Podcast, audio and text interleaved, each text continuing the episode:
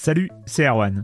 Je me permets ce petit message avant votre podcast pour vous parler du festival Silence on Joue qui aura lieu le 25 mai prochain à la Cité des Sciences et de l'Industrie à Paris.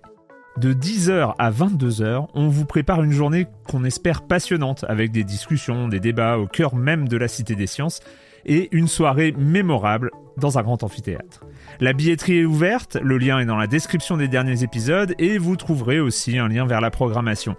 C'est 20 euros pour la journée et la soirée, et si vous voulez juste passer nous voir en journée, il suffit d'une entrée classique pour la cité, c'est 13 euros tarif plein avec éventuellement des réductions.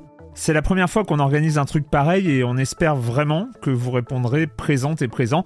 En tout cas, nous, on a très envie de vous croiser de rencontrer celles et ceux qui nous écoutent chaque semaine. Rendez-vous donc le 25 mai et je vous laisse avec votre épisode de Silence en joue ou de la bande-annonce ou de Gâchette gauche ou de Dans la boucle. Enfin bref, bonne écoute. I'm Sandra, and I'm just the professional your small business was looking for. But you didn't hire me because you didn't use LinkedIn jobs. LinkedIn has professionals you can't find anywhere else, including those who aren't actively looking for a new job but might be open to the perfect role, like me. In a given month, over 70% of LinkedIn users don't visit other leading job sites. So if you're not looking on LinkedIn, you'll miss out on great candidates like Sandra. Start hiring professionals like a professional. Post your free job on linkedin.com/achieve slash achieve today. Silence en joue, Erwan Cario, bonjour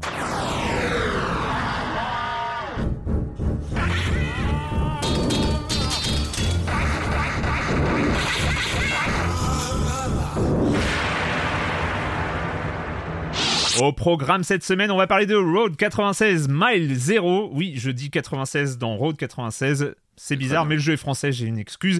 On va parler de Mr. Saitu et de Aces and Adventure. Je suis content, c'est un petit programme, c'est un petit silence on joue. On est bien après euh, quelques semaines où on s'était un peu étalé. Ça, tout ça, tout ça me, me réjouit au plus haut point. Et puis euh, le reste du programme, vous connaissez le comme des comme la minute culturelle, la chronique jeu de société de Jérémy Kletskin évidemment. Et puis voilà, et puis je vais commencer en accueillant deux de mes... Ah mais oui, deux, on est, on est trois en plus. Mais oui, oh là là, deux de mes chroniques heureuses préférées. Julie Le Baron, salut Julie Salut Erwan Comment ça va? Eh ben écoute, ça va très bien. Ça va très bien, en pleine forme, prête à parler de Road 96. Ah ouais, c'est fourbe Non mais je remarque que tu dis, tu dis 96, mais tu dis Mr. Saitu. Voilà, voilà. Non, Et euh, mais... du coup, je me demande si tu fais partie de cette obscure frange de la population qui disait euh, Sum 41 pour parler de Sum 41. En même temps, je les écoutais pas, je crois. Donc, euh, est-ce que, j'ai eu l'occasion de dire leur nom? Je ne sais pas. Mais je pense que si j'avais eu à dire leur nom, j'aurais dit Sum 41. C'est euh, voilà. Mais tu sais, c'est la génération Strange. On peut, on peut plus rien faire. Une fois qu'on a lu Strange, euh, je pense qu'on est foutu pour le, le reste de sa vie. Et Patrick Helio, salut Patrick. Salut, bah moi c'est la, la génération Resident Evil. Voilà. Et, oui, euh, oui, Bah oui. C'est tout bête, c'est tout bête, c'est tout bête, c'est tout bête. Et voilà, en fait, c'est- je crois qu'on a un quota de 3 ou 4 répliques, je les ai cramées dès maintenant. non, oui, c'est mais- fait, elles sont derrière moi, c'est tout bête, c'est fini. On passe à la suite. Le Voilà, gag régulier depuis quelques semaines. On a pointé cette, euh, cette déficience dans le, dans le podcast et, et j'en, fais des cauchemars la nuit, c'est terrible. Donc on va essayer de, de ne plus ressortir cette, euh, cette horreur euh, qui, qui- voilà, qu'on Eh, traîne. ça m'a permis de faire un remix, hein. donc euh, c'était très bien. Moi, j'ai beaucoup aimé. Euh, donc, euh, donc, on va commencer avec un tout petit peu d'actualité, un tout petit peu d'actualité, avec pourquoi pas, pourquoi pas un nouveau périphérique. Patrick, Ouais, on alors, pas alors, assez. des rumeurs, hein, plutôt des rumeurs. On va prendre tout ça avec beaucoup de pincettes, mais on aime bien aussi les rumeurs. Ça fait vibrer, notamment dans les news comme ça. Des rumeurs que, que, j'ai pu trouver sur euh, le, site Video Games Chronicles, qui, est assez, euh, assez actif sur, sur le sujet.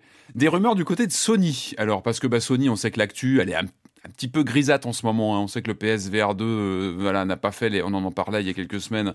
N'a pas fait les scores escomptés. Heureusement, la PS5 fonctionne bien. Et puis Sony, il y a toujours cette, euh, on sent cette volonté de, en tout cas, de questionner euh, tout ce qui est interface de jeu, manette. Et quoi qu'il en soit, quoi qu'on en dise, moi j'adore la DualSense et je trouve qu'il y a vraiment beaucoup de beaucoup d'innovation dedans que moi je trouve vraiment réussi. C'est une de mes manettes favorites et je trouve que Ah, je suis avec toi là-dessus. euh, euh, les retours hap- haptiques qui sont finalement qu'on a vraiment, euh, je trouve, intégrés à nos habitudes et enfin, Qu'est-ce que moi, tu appelles, j'apprécie beaucoup. juste qu'est-ce que tu appelles retour haptique?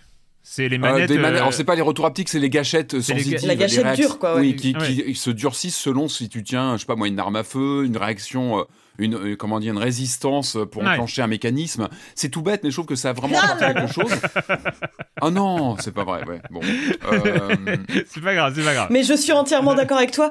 En fait, c'est- marrant, mais en rejoint, à- en rejoint sur PS4 à certains jeux, euh, j'avais ce manque en fait de la de- du, du durcissement de la gâchette. Enfin bref. Oui, non, mais je- on je se comprends comprend. Il y a ça et le, le pavé tactile aussi, c'est tout bête, mais ça, tu ne l'as pas notamment Arrête, chez Patrick, Xbox. Mais à chaque fois que je repasse sur une Mais manette là, tu nous trolls. Pas possible. je l'ai je l'ai redit, c'est pas possible. On, on arrêtez tout, hein, c'est- faut, faut arrêter. c'est pas grave, c'est pas grave. Non, non, c'est pas grave. Le, le, le gyroscope, c'est important, c'est c'est intégré nativement. Le, le pavé tactile qui est, qui est important, aussi. je pêche chaque mot, hein, je ne me cache pas. Euh, Il y a vraiment des avancées, tout ce qui est euh, voilà euh, pavé tactile et compagnie font partie de ces, ex- ces expérimentations Ouais. qui ont été finalement qui sont devenues le, le- la base d'une manette PlayStation. Et puis il y a des, des rumeurs, je disais, euh, qui sortent ces derniers temps. Et moi, une moi, qui m'a évidemment complètement enflammé l'esprit, c'est la, la rumeur qui est sortie il y a quelques jours d'un. Non, ce n'est pas une rumeur, c'est un dépôt de brevet. Donc, ce qui ne veut pas dire que ça va finalement se transformer en réalité, mais en tout cas, c'est un brevet qu'a- qu'aurait déposé Sony sur des, euh, des, des- comment dire, des schémas euh, potentiels euh, pour une industrialisation à venir. Euh, lié cette fois à un pad thermoréactif. C'est moi qui a, qui, voilà, qui, qui- posé cette étiquette sur le, le concept, mais en tout cas, ça serait une manette avec des changements de température pendant la partie. Euh, alors quand on regarde un petit peu le détail, tout ça est, dé- est- est dé- est, euh, décrit dans, le, dans cette news sur euh, Video Games Chronicle, qui parle d'un matériau plus souple sur une manette avec un plastique plus flexible, euh, qui exploiterait justement davantage encore ces expériences haptiques de, de retour de mouvement, etc. Et puis surtout, un changement de température des composants pendant la partie. Et comme le dit le site, ça pourrait vouloir dire que si le joueur entre dans un volcan ou passe dans une surface enneigée, eh ben, il y aura une réaction avec une chaleur qui va augmenter ou se réduire euh, dans le- la paume des mains pendant la partie. Donc c'est totalement inutile. Un peu indispensable du coup. C'est en même temps ce genre d'augmentation du jeu vidéo que, enfin, que moi, j'adore ça. C'est inutile donc indispensable. C'est, c'est, c'est- enfin moi ça me fait absolument rêver. Ça, ça, ça, ça- ça apporterait quelque chose de, de plus dans le, le ressenti euh, des endroits traversés, des Mais pas sensations. du tout. Je suis absolument contre. Je suis Mais moi, je- absolument je- contre. Ah non, moi je suis avec toi. Je, par exemple, j'étais la première à être un peu sceptique euh, par rapport au retour haptique, et maintenant Ouais. je me rends compte, maintenant que c'est intégré, Ah bah, ça rend. que c'est utile. Bah, en fait, je pense aussi à des jeux comme euh, Returnal, tu sais, où t'as énormément Oui. de d'indices, et bah finalement ça t'aide quelque part d'avoir euh, des indications par la manette. Ça Mais pourquoi Pas la température. euh, pourquoi, pourquoi ça aide? Parce que il y a, euh, ça crée deux actions avec une seule gâchette, notamment dans Returnal ou euh, Returnal, euh, Returnal, euh, donc où, où, où en fait, où en fait le, le- la, la première pression fait quelque chose et si tu enclenches plus loin, ça fait une autre action. Donc en fait, ça, ça augmente la manette dans ses capacités d'interface. Et pour Mhm. moi, une manette, elle doit s'oublier. Ce n'est pas un- elle n'amène pas d'informations la manette, elle sert à ce que toi tu amènes des informations au jeu vidéo. Et, c'est pour ça que je pense que euh, mettre des informations, transmettre des informations par la manette est une erreur. C'est parce que justement c'est dans cette capacité folle d'oublier la manette que finalement même avec 17 touches, avec euh, un nombre de, de, de- de commandes extrêmement élevé, on arrive à l'oublier. Et c'est au moment où on arrive à l'oublier qu'on arrive à jouer. Enfin, je sais pas si vous, si c'est Ah, très clair, mais oui, c'est au, moment où on arrive à ne plus, parce que je sais pas quand on commence avec une nouvelle console et ce genre de choses, quand on doit regarder la manette pour savoir où est le Y, le B, le A, le X, le, on sait très bien que quand on passe de la Switch à la Xbox, il y a toujours ce problème, ce moment un peu gênant où on confond le A et le B, par exemple. C'est, euh, c'est, et, et on n'aime pas ça. Et donc ramener la manette à la vie c'est-à-dire à ce qu'elle transmette des informations, je trouve que c'est une erreur fondamentale de design. C'est voilà, bref. Outre Ouais, le fait après- que la manette elle chauffe déjà très très bien dans tes mains et que euh, et que s'il fait D'ailleurs, chaud, moi, je tu que transpires et que t'as pas du tout envie qu'elle soit encore plus chaude que ce qu'elle n'est. euh, je me rappelle, j'avais une, une manette éditeur tiers d'un obscur fabricant, une manette PS2 à l'époque avec des ventilateurs intégrés pour Oui, rafraîchir les bien mains. sûr, Enfin, c'était. Donc, Ça va servir à ah, mais ça, moi, Oui. très franchement, ce n'est qu'un brevet. Ce n'est pas du tout annoncé, c'est vraiment de la recherche pure et simple.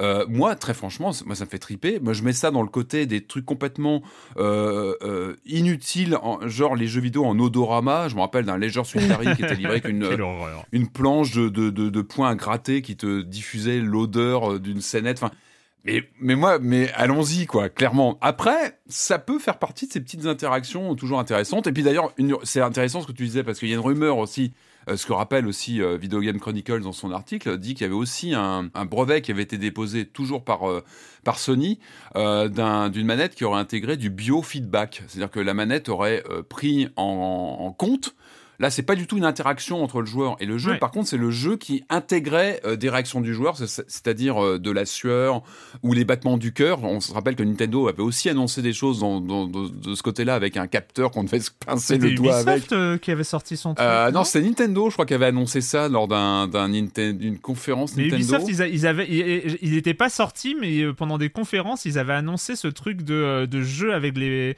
de jeu avec un capteur cardiaque. Alors c'est possible. Je sais que Nintendo avait aussi aussi annoncé ça en grande pompe pendant une, une, conférence E3 Nintendo ou une autre époque hein, bien révolue et où on devait bah, voilà pincer son doigt. Et en tout cas voilà il y a eu aussi ce, voilà des, des, des, des, brevets déposés euh, par Sony dans ce sens-là aussi de, de, de, capter des stigmates du joueur. Est-ce qu'il tremble? Est-ce qu'il est en transpiration? Est-ce qu'il est en stress sur un Resident Evil ou pas? Et pour faire et surtout ce qui est important c'est que le jeu prenne en compte dans ce cas-là le stress du joueur mm. euh, son voilà son, son rythme cardiaque Bon, là, ça, ça ouvre des portes, mais qui ça pour pourrait être pas mal, oui. S'imaginer un interrogatoire euh, où il faut vraiment rester le plus calme possible. Enfin, un peu comme le Don't Move de, euh, de la manette PS4, enfin, de la manette. Euh, c'est ça marche bien quand c'est intégré au gameplay, ouais. Imagine la totale. Une manette qui fait tout ça, qui te met du chaud, du froid dans la tronche. Ouais, ça. Qui en même temps prend ton rythme cardiaque. Et, qui, en même temps te scrute le visage. de 12 minutes. C'est formidable. oui, parce que c'est vrai qu'il y a ce problème avec la Dual. C'est vrai que je chante les, les louanges de la DualSense. Par contre, c'est vrai que l'autonomie de la manette est un, un vrai mm. souci parce que bah, je la recharge tout le temps. Et, et c'est vrai que ce n'est pas anodin. En plus, elle chauffe. Elle chauffe en plus de ce qu'elle chauffe d'habitude. c'est mort. ça peut aller beaucoup plus vite. Mais en tout cas, c'est toujours intéressant. Ça peut peut-être dessiner euh, la prochaine génération de machines et puis des, des choses qui seront peut-être amenées ou pas à devenir euh, des standards des, des prochaines manettes. En tout cas, on peut se poser les questions. Pas du tout. Mais bon. Mais ce, pas, ce ne sont pas les seules rumeurs. je, suis, je suis content. Euh, moi, j'avais juste, euh, en, termes de news, il y avait juste une nouvelle, moi, qui m'a. Bah, c'est pas que ça m'attriste, parce que j'avoue que je suis pas. Je suis pas moi-même euh, un, un, utilisateur chevronné de, de, de, cette plateforme, de ce, de ce soft mais c'est euh, Media Molecule, donc le, studio euh, derrière euh, Little Big Planet et, tout le reste, qui avait sorti pour la PS4, je ne sais pas si vous vous en souvenez, on en avait parlé, je crois, qui avait ah, sorti Dreams, donc qui était qui était un jeu de création de jeu en fait. C'est mm. on sait très bien qu'avec Little Big Planet, il y avait toute une communauté qui crée des niveaux de folie à partir de, de l'éditeur de niveau. Euh, qui était d'ailleurs devenu le centre, euh, vraiment le, le, cœur de mm. Little Big Planet. Euh, et, et, donc ils s'étaient basés là-dessus pour lancer Dreams et c'était un vrai moteur de jeu. Enfin voilà, c'était un moteur de jeu manipulable au pad. C'était quand même la contrainte incroyable de ce moteur de jeu, c'est-à-dire c'était un moteur de jeu au pad, ce, qui est, ce qui est fou en fait quand, quand on y repense. Et, et, donc le succès avait pas été forcément phénoménal, mais très régulièrement, moi j'allais euh, sur, la, sur le YouTube, euh, le Dreams YouTube, euh, pour voir les créations, voir ce qui était possible de faire. Il y a des gens, ils avaient refait des, des jeux de bagnole, des, des, trucs comme ça, ce qui était très très impressionnant. Il y avait des remakes comme ça qui étaient faits à l'intérieur de Dreams. D'autres écuries. et vraiment, et puis aussi du travail sur les décors, sur, enfin, il y avait vraiment une possibilité de travail. Et donc là, Media Molecule vient d'annoncer que pour se concentrer sur leur prochain projet, sachant que Dreams n'a pas été porté, porté sur PS5 ni porté sur PC, on sait aussi qu'il y a ce truc-là chez Sony qui est possible, et eh ben en fait ils vont arrêter de, de rajouter du, ils vont arrêter la maintenant la, la maintenance entre guillemets, enfin pas la maintenance, c'est-à-dire que les serveurs sont toujours opérationnels, il y aura toujours la possibilité de créer, de partager, d'utiliser euh, le jeu, mais euh, il va pas évoluer. C'est un peu dommage parce qu'ils ont ils ont une communauté qui est ce qu'elle est en termes de taille, mais qui est bien présente a priori, qui continue à, à exister. Donc euh, c'est un peu dommage de pas l'avoir poussé. euh, Voilà, après, je pense qu'ils a... c'est c'est toujours, euh, c'est toujours ce truc de euh, reality versus expectations. Euh, donc, c'est. euh, que- que- Qu'est-ce que tu espères Surtout qu'en plus, il était compatible PSVR. Je crois qu'on en avait parlé à l'époque, ou peut-être en décalé. Je sais plus. Ça, ça avait été peut-être adapté après sur PSVR. Mais ça, le PSVR 2, il a besoin de contenu. C'est pas la peine Bah de oui, le c'est rappeler. ça exactement. Non, Je me rappelle qu'on a vu je cette dis, je dis remarque. une connerie en fait. Dreams, Dreams est bien, tourne bien sur PS5. Hein, par ton- par Oui, mais il n'a pas été mis à jour euh, PS5, c'est-à-dire qu'il est compatible de base. Ouais, il n'a ouais, pas, ouais. été boosté PS5, il n'est pas du coup boosté PSVR 2, alors qu'il y a un besoin de contenu évident. Et je me rappelle qu'on avait parlé de ce, de ce jeu en disant que ça aurait pu être l'interface de la PS5 quand on rêvait ce que pourrait être la PS5. Je crois qu'on s'était dit que ça pourrait être, ça pourrait être une ouverture euh, sur l'avenir. Donc ça- oui, c'est un peu dommage que, que la porte se, se referme comme ça. ouais, ouais. Mais c'était, euh, ouais, l'idée, l'idée était bonne. Après, euh, après voilà, ils ont pas non, non plus réussi à fédérer. euh, euh, peut-être euh, peut-être assez mais euh, mais il y a, en tout cas il y avait beaucoup de gens moi j'en connaissais autour de moi Mm. qui, qui étaient fans Bah, généralement ça venait de la communauté Little Big Planet et Oui, qui qui, passait après qui sur, passait énormément de temps à créer et qui passe encore aujourd'hui énormément de temps à créer dans Dreams Euh, voilà donc On peut pas, ah, on peut pas terminer peut-être les, les- les rumeurs autour de Sony parce que c'est un peu Ah, le sujet si, si, d'aujourd'hui. bah, bien sûr, la rumeur quand même qui a fait beaucoup de buzz depuis une dizaine de jours. On en parle, hein, c'est la rumeur d'une. Encore une fois, attention, beaucoup de pincettes, ce n'est qu'une rumeur, mais qui a fait quand même pas mal parler d'elle. Ça serait celle de- du, du- du retour potentiel de Sony sur la, dans l'arène quand même ultra, ultra difficile de la console portable. Euh, on se rappelle, hein, ils ont quand même signé des, des- des- des monuments du genre avec la, la PSP et puis la PS Vita qu'on adore, mais qui, bon, qui a eu une fin de vie un petit peu, un petit peu brusque et qui a laissé la beaucoup de gens. Vita. euh, mais oui, et bon, il y a beaucoup de regrets sur ce matériel, le hardware qui était assez fantastique et qui, voilà, malheureusement, n'a certainement pas eu la carrière euh, qu'elle méritait. Donc voilà, la rumeur, c'est euh, autour d'un projet qu'on appelle le Q-Lite, voilà, euh, qui serait... alors ça, c'est... C'est sorti pareil hein, sur les sites de, de rumeurs qui suivent pas mal euh, des infos dans les coulisses, notamment le journaliste Tom Henderson, qui est en général Oui. plutôt bien renseigné hein, sur les rumeurs autour des, des prochains Call of Duty ou des jeux comme ça assez attendus, où il lâche très vite euh, les infos qui tournent. Il avait notamment évoqué euh, la rumeur des nouvelles, des prochaines PS5. Encore une fois, attention, ce n'est pas du tout confirmé, mais il y avait beaucoup cette image d'une PS5 qui serait nativement sans lecteur optique intégré et que voilà une relecture, une re- refonte de la PS5 amènerait un, un lecteur optique optionnel. Et ça, ça pourrait être la nouvelle, euh, la nouvelle, comment dire, flotte PS5 qui serait re- re- redés- redesignée dans ce sens-là. Donc là, en tout cas, l'info qui, qui, qui sort par son par son biais, donc ça serait cette Q-Lite. Lui, il évoque une sortie qui serait attendue pour fin 2024. Alors, console portable, waouh, super. Alors attention, il faut lever le pied parce qu'on est en 2023, on n'est plus sur euh, ces, ces magnifiques formats. Alors regardez, j'ai une cartouche. J'adore parce que tu le sors de ta cartouche. poche, c'est incroyable. Le mec Mais oui, balade bah, bah, je l'ai préparé, je l'ai cherché juste avant. Une cartouche PS Vita, euh, PS Vita parce Ouais. que c'était l'ère des. Ouais. Regardez les petits boîtiers bleus qui étaient magnifiques. Ah ouais, ils sont C'est trop une chouettes. petite cartouche toute mignonne, toute petite qu'on Tu as- glissait tu- dans la. est-ce que bon, tu as voilà. gardé tes UMD PSP Mais j'en ai plein. J'ai un, carton UMD, j'ai mes films favoris en UMD, monsieur. J'ai cru, moi au format vrai UMD, évidemment. c'est Mais vrai bien sûr. t'as bah, des films ah, en UMD quelques- Ouais, j'ai quelques. J'ai Ghostbusters en UMD, j'en ai quelques-uns, je, je reconnais. Et euh, mais oui, c'était de la folie. On rappelle, l'UMD, c'était le, le- le format optique de la PSP qui était, Ouais. mais qui écrasait complètement la DS. Tout le monde se moquait. Regardez la DS et Mm. bon, on Bon. sait ce qui, ce qui nous est devenu. Euh, donc voilà, pourquoi je parle de cette cartouche? Parce qu'il n'y aura pas de cartouche a priori sur ce, cette Bah, Q-Lite si elle prend forme un jour, si ça se confirme, parce que elle serait taillée pour le remote play avant tout. Euh, donc voilà, elle serait, euh, elle pourrait intégrer un écran tactile 8 pouces, donc un peu plus grand que celui de la Switch, ce qui est plutôt pas mal. Pour Elle aurait dans l'esprit, elle reprendrait grosso modo le look, l'esprit DualSense, mais avec donc cet écran 8 pouces intégré, ce qui, voilà, ce qui donne un peu une image comme ça un petit peu subliminale de la machine. Mais elle serait vraiment taillée remote play. C'est pour ça que je dis, on se calme au niveau des cartouches. Il n'y a pas le retour en force de, de Sony sur du, du sur de l'UMD ou de la, de la cartouche. On serait sur de- une, une console complètement taillée pour le remote play, qui donc nécessiterait d'avoir une PS5 à côté, ou en tout cas pas loin, c'est-à-dire de, de jouer comme ça. Génial, en- ils vont réinventer la Wii U. Exactement. C'est incroyable, Ce sont les- mais ce c'est sont les critiques qui, Mais n'ont pas vraiment, tardé. vraiment. C'est exactement ça, parce que la Trop Wii U, c'est du streaming de, voilà, de données entre une manette intelligente dotée d'un écran et puis une console de salon. Sérieux, dans, dans un an, on a la rumeur euh, que de Sony qui revient dans le gameplay asymétrique. hein.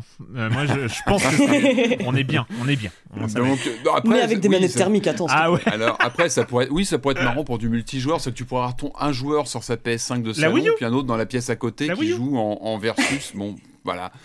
Euh, donc ça, ça Ah, serait voilà, la principale rumeur qui, qui semble se jouer, ça serait sur du, du streaming comme ça, du, du, du stream, du remote play, qui existe déjà. On l'a eu sur la PS4. On a encore des, des solutions aujourd'hui de comme ça de remote play. Il y a d'autres rumeurs qui parlent plutôt de streaming, donc de jeux euh, en streaming plus traditionnel comme on le voit aujourd'hui. En tout cas, l'idée, ça serait pour Sony de répondre bah, à tout ce qui se passe du côté de, bah, des, annonces. On sait qu'il y a, sur Steam, sur Asus, il y a eu des- J'espère juste qu'ils partent pas sur le cloud gaming, quoi. Ce qui serait une catastrophe, mais euh, c'est. Alors ça, alors ça c'est la grande question. En même temps, tu vois, ça pourrait être raccord avec leur, leur fameuse formule de PlayStation Plus, euh, plus ou moins euh, tu vois, en, en termes de mensualité. C'est vrai que ça pourrait aussi justifier d'avoir ces, ces, euh, comment dire, ces, ces, ces formats premium, alors, je sais Ouais. plus les, les prix les Oui. plus élevés qui sont pas donnés. C'est-à-dire que le fait d'avoir une console comme ça, avec du- une capacité de cloud gaming, d'accéder à ton, ta Logitech PS5 en jouable que tu peux emmener éventuellement, tant que tu as Internet, évidemment, tant que tu as une bonne connexion Internet, tu pourrais partir en week-end avec. Ça pourrait être aussi un moyen de justifier un prix de voilà un prix Ouais. de- d'abonnement bref. mensuel qui est plutôt plutôt élevé. Mais en tout cas, euh, voilà, le drame, c'est qu'il n'y a pas de cartouche en vue. Quoi qu'il se passe, on restera sur du streaming, on restera sur de sur du stream ou euh, bon. En tout cas, voilà, on peut on peut imaginer comme un hardware qui serait plutôt euh, plutôt euh, sexy. On l'a vu avec la PS Vita. Sony sait très bien faire du hardware en termes de mobilité, en termes de, de machines de mobiles. Après, c'est justifier le soft. On n'aurait certainement pas du soft sur mesure, que ça ne serait pas du soft pour cette machine-là, mais ça serait plutôt s'adosser euh, bah, à la Logitech PS5, à tes contenus PS5 que tu pourrais exploiter sous une autre forme, sous une autre modalité. Donc, euh, affaire à suivre. Ok. En tout cas, c'est une des grosses rumeurs de ces derniers jours. Et euh, bah, en tout cas, voilà, moi je, je reste. Les, les, les cartouches PS Vista, euh, les prix augmentent. Enfin, l'objet même Oh non, devient très ne- recherché. Ne Un parle, objet de pas de, collection. Ouais. Ne parle pas de spéculation. Quelle console, mais je- oui, moi j'a- j'adore cette machine, c'est vrai qu'elle est incroyable. Mais le, oui. le rendu de l'écran, l'écran OLED de première génération, il chouette. reste absolument incroyable. Et je sais que je suis pas Le le seul, y pavé tactile arrière. Arrière, mais qualité, voilà. on parlait justement, Voilà, tiens, on parlait de ces- vrai- évolutions. Bah, encore une preuve que Sony n'hésite pas à questionner les, les habitudes, même si derrière, bah, il, il s'en est pas fait grand chose. Quoi. Il n'y a pas eu. euh, Tu il y a eu déconnes. les- Huawei, je crois qu'il l'utilisait. Les, les scènes de glisse dans Gravity Rush, je crois que Voilà, ça quel- l'utilisait. T'as toujours quelques jeux. tu vois, ce chaud et froid dans la manette, bah, il y aura peut-être un jeu ou deux où tu diras Ah bah finalement. Mais oui. Ah, finalement. Que pour. euh, Imagine dans un euh, Zelda quand Link a froid, toi t'aurais froid mais, avec lui, ce mais- serait incroyable. Mais, mais, mais complètement. Red Dead 2, t'imagines, avec euh, le froid dans la neige, machin, où t'es dedans. Mais ouais, mais on sait jamais. Non, Bien. Non. Arrêtez. Non, j'ai envie d'y croire. Ouais, ouais, ouais. aussi. Bah, vous pouvez. Et après, tu joues que des moufles. tu vois, tu mets tes moufles pour jouer à un jeu où il va faire froid. Enfin, tu, tu rentres dans un truc. T'es euh, avec ton plaid et des moufles. Ah ouais. toute ambiance à fond sur ton jeu. C'est. euh, Alors on mais- passe, euh, ça va être une console, euh, une manette refroidie mais avec deux boutons parce que on joue avec des moufles. voilà, c'est très bien. Là je suis d'accord. Je sens plus mes doigts, je les sens plus du tout, c'est normal. Mais le chauffage. Non, on peut pas. Bah, c'est pas grave. Tout va bien. Le com des com de la semaine dernière, évidemment. Le com des com de la semaine dernière, je commence avec cette remarque de Sinek qui a un peu fait vivre le com des com de la semaine dernière. Erwan qui lance des allumettes dans un jerrycan d'essence avec Ah oui, ses remarques bah. sur le combat Pokémon. Folie. Mais je l'ai senti, moi. J'y étais, Ah ouais j'étais là et je l'ai senti en live quand et tu as lâché les, les mots. Ouais. On le savait, on savait. Donc je parlais, je parlais du système de combat de Megs Monster et donc euh, pour le défendre parce qu'il était euh, critiqué par euh, par Corentin et, et Marius notamment ou qui le trouvaient un peu décalé. Mais moi j'étais pas du tout contre, mais j'ai dit oui bah après il y a d'autres combats, il y a d'autres systèmes de combat qui sont totalement inintéressants comme celui des Pokémon. Donc voilà. Parce que en fait, le- le- le- aussi le combat de, les combats de Megs Monster étaient mis en scène à la façon de, de combat Pokémon. Enfin, vraiment, il y avait Mm. la, la mise en scène était celle-là. Ça rap- rappelait les combats Pokémon. Et je dis que les combats Pokémon n'étaient pas forcément les plus intéressants. euh, voilà. J'aurais peut-être pas dû. Ça, ça a un peu. non, pas tant que ça, évidemment. On est entre personnes civilisées. Mais mais, mais, mais, mais, les... voilà, ça a réagi, ça a réagi. Bah, dès Corentin, hein, je crois que. Dès Corentin, oui, oui, oui. oui. Dès Oui, bah oui, Corentin, dès, dès- dès- voilà. euh, je me rappelle qu'il y a eu une réaction tout de suite euh, légitime. Après, c'est très bien qu'on discute. C'est très bien qu'on discute. avis, On est là pour Euh, ça aussi. A- Aero qui euh, réagit quand même. Quel autre jeu fournit un système de combat qui permet de finir intégralement le jeu avec un système pas plus compliqué que pierre feuille ciseaux tout en permettant que des compétitions où le système révèle une complexité et une dimension stratégique Ouais. tout autre. Hein, voilà. C'est vrai. J'ai peut-être oublié vrai, des mots, mais euh, en gros vous avez Il a compris. raison. Non, mais il Euh, a raison. Aucun à ma connaissance. Oui, on peut euh, le comparer à du Smash, euh, ce que disait Corentin dans les, dans les commentaires aussi, mais Pokémon est un jeu de rôle et le combat n'est qu'une composante euh, de, de, de ce jeu-là. Bref, si je devais résumer euh, le combat dans Pokémon, c'est easy to learn, hard to master. Mais c'est sans doute vrai, c'est sans doute vrai. Moi, j'ai parlé de l'aspect inintéressant des combats Pokémon avec mon expérience de combat Pokémon et l'expérience de euh, mes enfants qui, qui jouent aussi, où il y a un côté vaguement effectivement pierre feuille ciseaux ou si tu connais euh, les, euh, les, les éléments d'en face enfin voilà Les si, types, euh, les types ouais. de Pokémon qui sont en face et tes types de, tes, ton- tes types de Pokémon tu sais que un tel est fort contre un tel faible contre un tel etc le fait que tu dis que tes enfants y jouent, évidemment, on sait que ça touche beaucoup les enfants.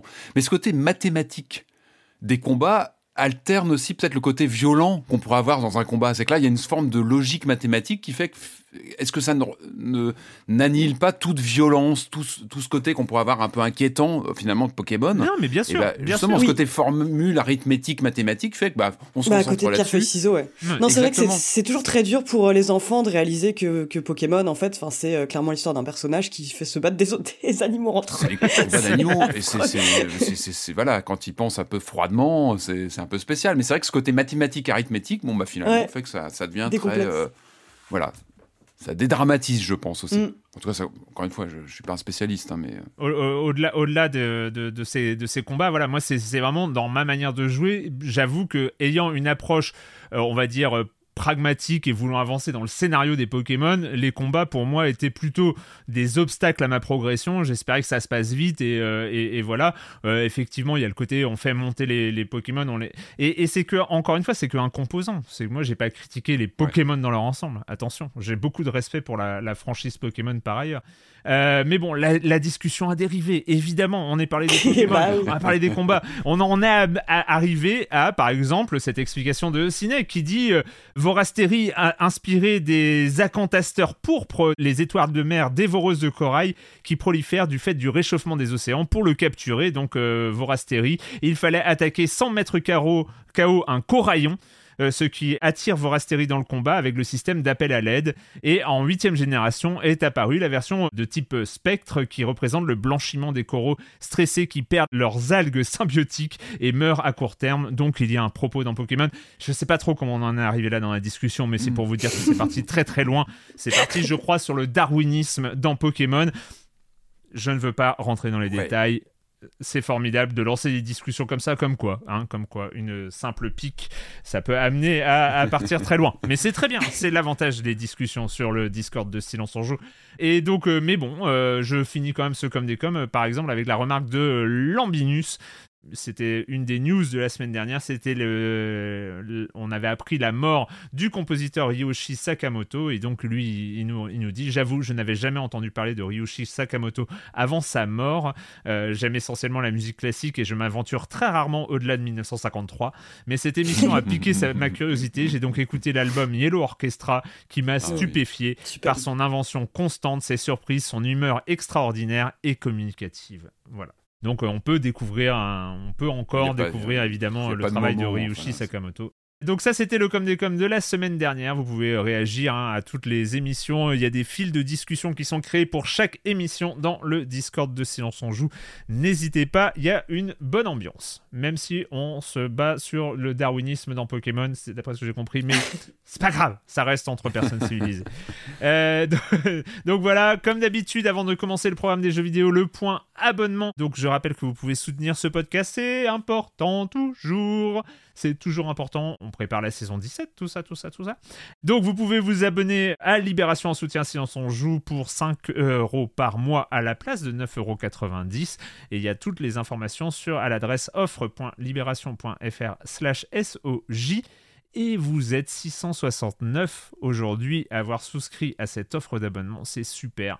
Merci beaucoup, énormément à toutes et à tous. Et si on compte, si on rajoute là-dedans euh, tous les abonnés aux formules classiques de Libération qui ont affiché leur soutien dans le Discord, on a largement dépassé les 700 abonnés de soutien. Et ça, c'est très cool. J'aime beaucoup passer des barres symboliques. C'est toujours très très bien ça sert à rien, mais en même temps, voilà, on passe, on voit qu'on avance, on avance ensemble et c'est super. Voilà, euh, j'ai d'autres annonces. Si, bah, on va commencer, on va commencer à le teaser. J'aurais dû le, faire dès le début. Le prochain Gâchette Gauche, le quatrième épisode de Gâchette Gauche, ce sera, euh, si tout va bien, le lundi 24 avril, le dernier lundi du mois, encore une fois. Eh. Eh. on y arrive. On y arrive. Et donc, euh, ce sera sur la chaîne Twitch de Silence on Joue à 13h. Le... Normalement, on a un petit rictus de Marius dans le coin de l'écran, mais là, je le vois pas. bah non, il est pas là. mais tout ça, c'est de sa faute. Tout ça, c'est de sa faute, évidemment. Donc euh, le lundi 24 avril à 13h sur la chaîne Twitch de Silence on Joue, ce sera le quatrième épisode de Gâchette Gauche avec JV, avec euh, Jeux Vidéo Magazine et avec un certain Canard PC dont nous aurons le plaisir euh, d'avoir la rédactrice en chef. Encore une fois, c'est super. Non mais elle squatte partout, c'est ouais, c'est fou. Hein, du beau monde. en plus, elle, se gourre quand je lance les génériques et tout ça. Mais oui, elle, non, mais même plus où elle est du coup. c'est pas grave. Voilà, voilà. Bref, euh, merci encore à tous les abonnés de soutien. On va commencer, on va commencer à parler de jeux vidéo. On va parler, euh, c'est fou, c'est fou parce qu'on a déjà parlé de cette créatrice la semaine dernière. Parce que Laura Shigihara, elle avait composé un morceau de Meg's Monster. C'est pour ça qu'on l'a cité la oh. semaine dernière, Laura Shigihara. On a cité le fait qu'elle était compositrice de Plantes vs Zombies, qu'elle avait participé à World of Warcraft. Elle avait fait un morceau pour Deltarune, mais elle fait aussi des jeux. En 2017, c'était Rakuen. Et puis, en 2023, c'est Mister Saitu.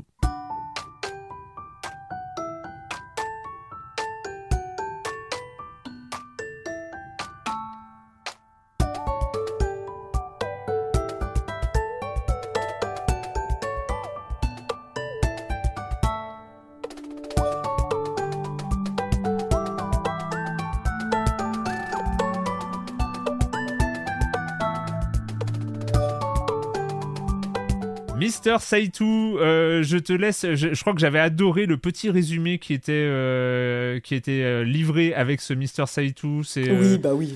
donc je pense que je vais te laisser. C'est quoi Mister Saitu Allez, réponds à cette vaste question.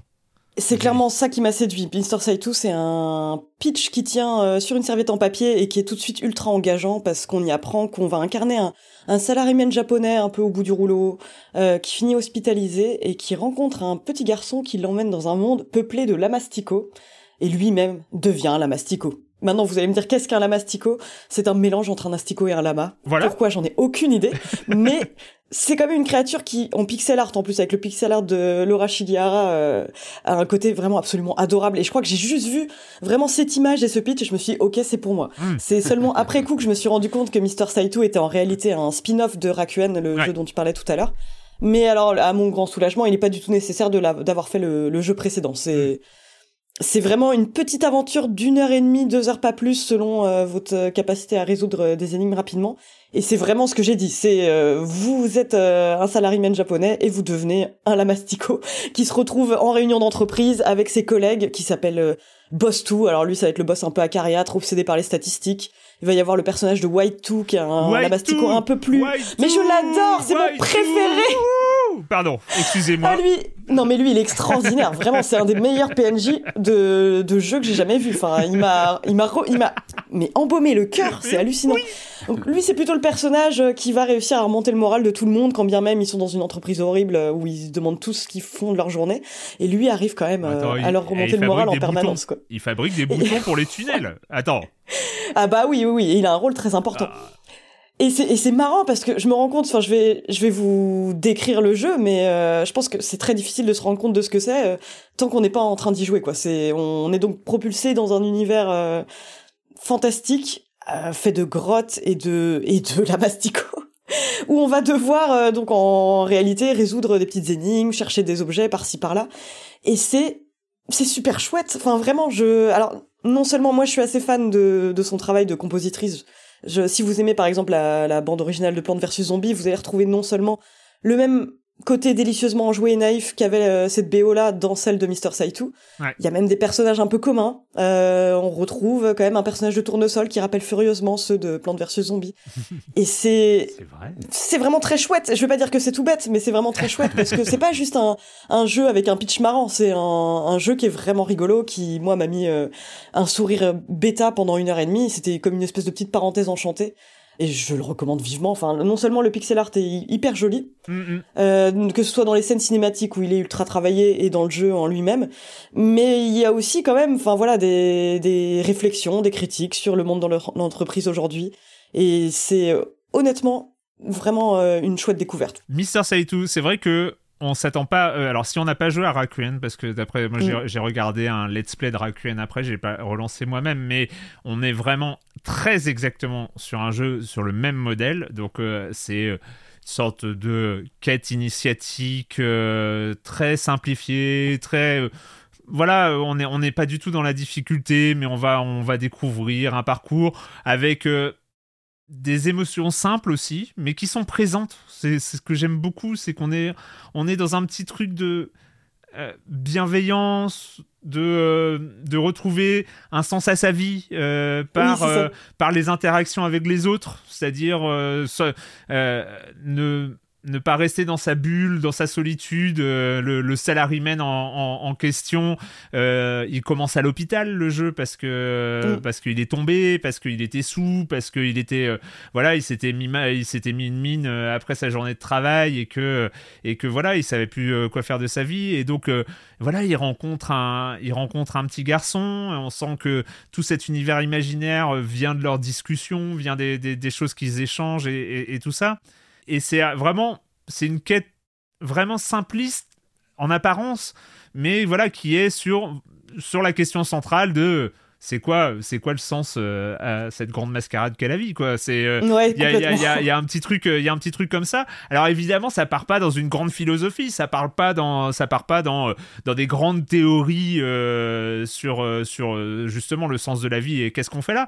Mais c'est juste par des petits détails, par l'interaction, par euh, euh, le fait de rendre service, euh, par le fait euh, euh, de faire attention aux autres, euh, par, euh, par ce genre de choses. La, la, l'évolution du personnage principal de Monsieur Saïtou, le- Qu'on apprend à connaître de plus en plus. ouais. et surtout que lui apprend à connaître les autres de plus en plus, ne serait-ce que par ses petites mimiques en pixel art où ça commence, où il arrête pas de râler, il a son sourire inversé au début, où euh, tout l'embête parce que ça le fatigue de parler avec les autres, et puis il finit par comprendre que euh, se trouve là peut-être le, le- la, vraie, euh, la vraie, le vrai nectar de la vie est, est- est là-dedans. Donc en fait, il, il se met à accepter ces interactions euh, de plus en plus et, et, et à prendre plaisir à, à- à rendre service et, et ce genre de choses. Donc c'est plein de petits détails comme ça. Alors c'est naïf. On a parlé Oui, de Megs. Monster, on en a parlé de Megs Monster la semaine dernière. C'est c'est cette naïveté qui est euh, qu'on peut aussi prendre. En fait, c'est cette naïveté. Ce que j'aime bien, c'est que on, on est face à un jeu qui a une naïveté qui, euh, comment dire, qui n'en a rien à faire du sarcasme. Oui, complètement. Ah oui, oui, c'est vraiment le jeu le plus, euh, comment dire, premier degré bienveillant, enfin que j'ai eu l'occasion de voir ces derniers temps. Si on est sarcastique, on va se moquer. Oui, Évidemment. Évidemment. Si on est dans le sarcasme, si on est dans le jugement, on va se moquer comme on aurait pu se moquer de Megs Monster, on va se moquer de Monsieur Seitu avec son, son message simpliste, euh, ces, euh, ces trucs comme ça. Mais Mister Seitu n'en a rien à battre. ouais, c'est ça. Il n'est pas là Et c'est vous. complètement assumé. Si vous êtes dans le sarcasme, ne- d'une part, ne jouez pas à Mister Saitu. Vous pouvez jouer à Mister Saitu, vous pouvez vous moquer de Mister Saitu. Mister Saitu n'en a rien à battre. Parce qu'il n'est pas là pour vous. Il n'est pas fait pour vous. C'est, il n'est pas fait pour les gens qui, euh, qui, qui sont dans, euh, dans la critique facile, dans, dans, voilà, qui sont dans, dans, dans l'aigreur ou, euh, ou ce genre de choses.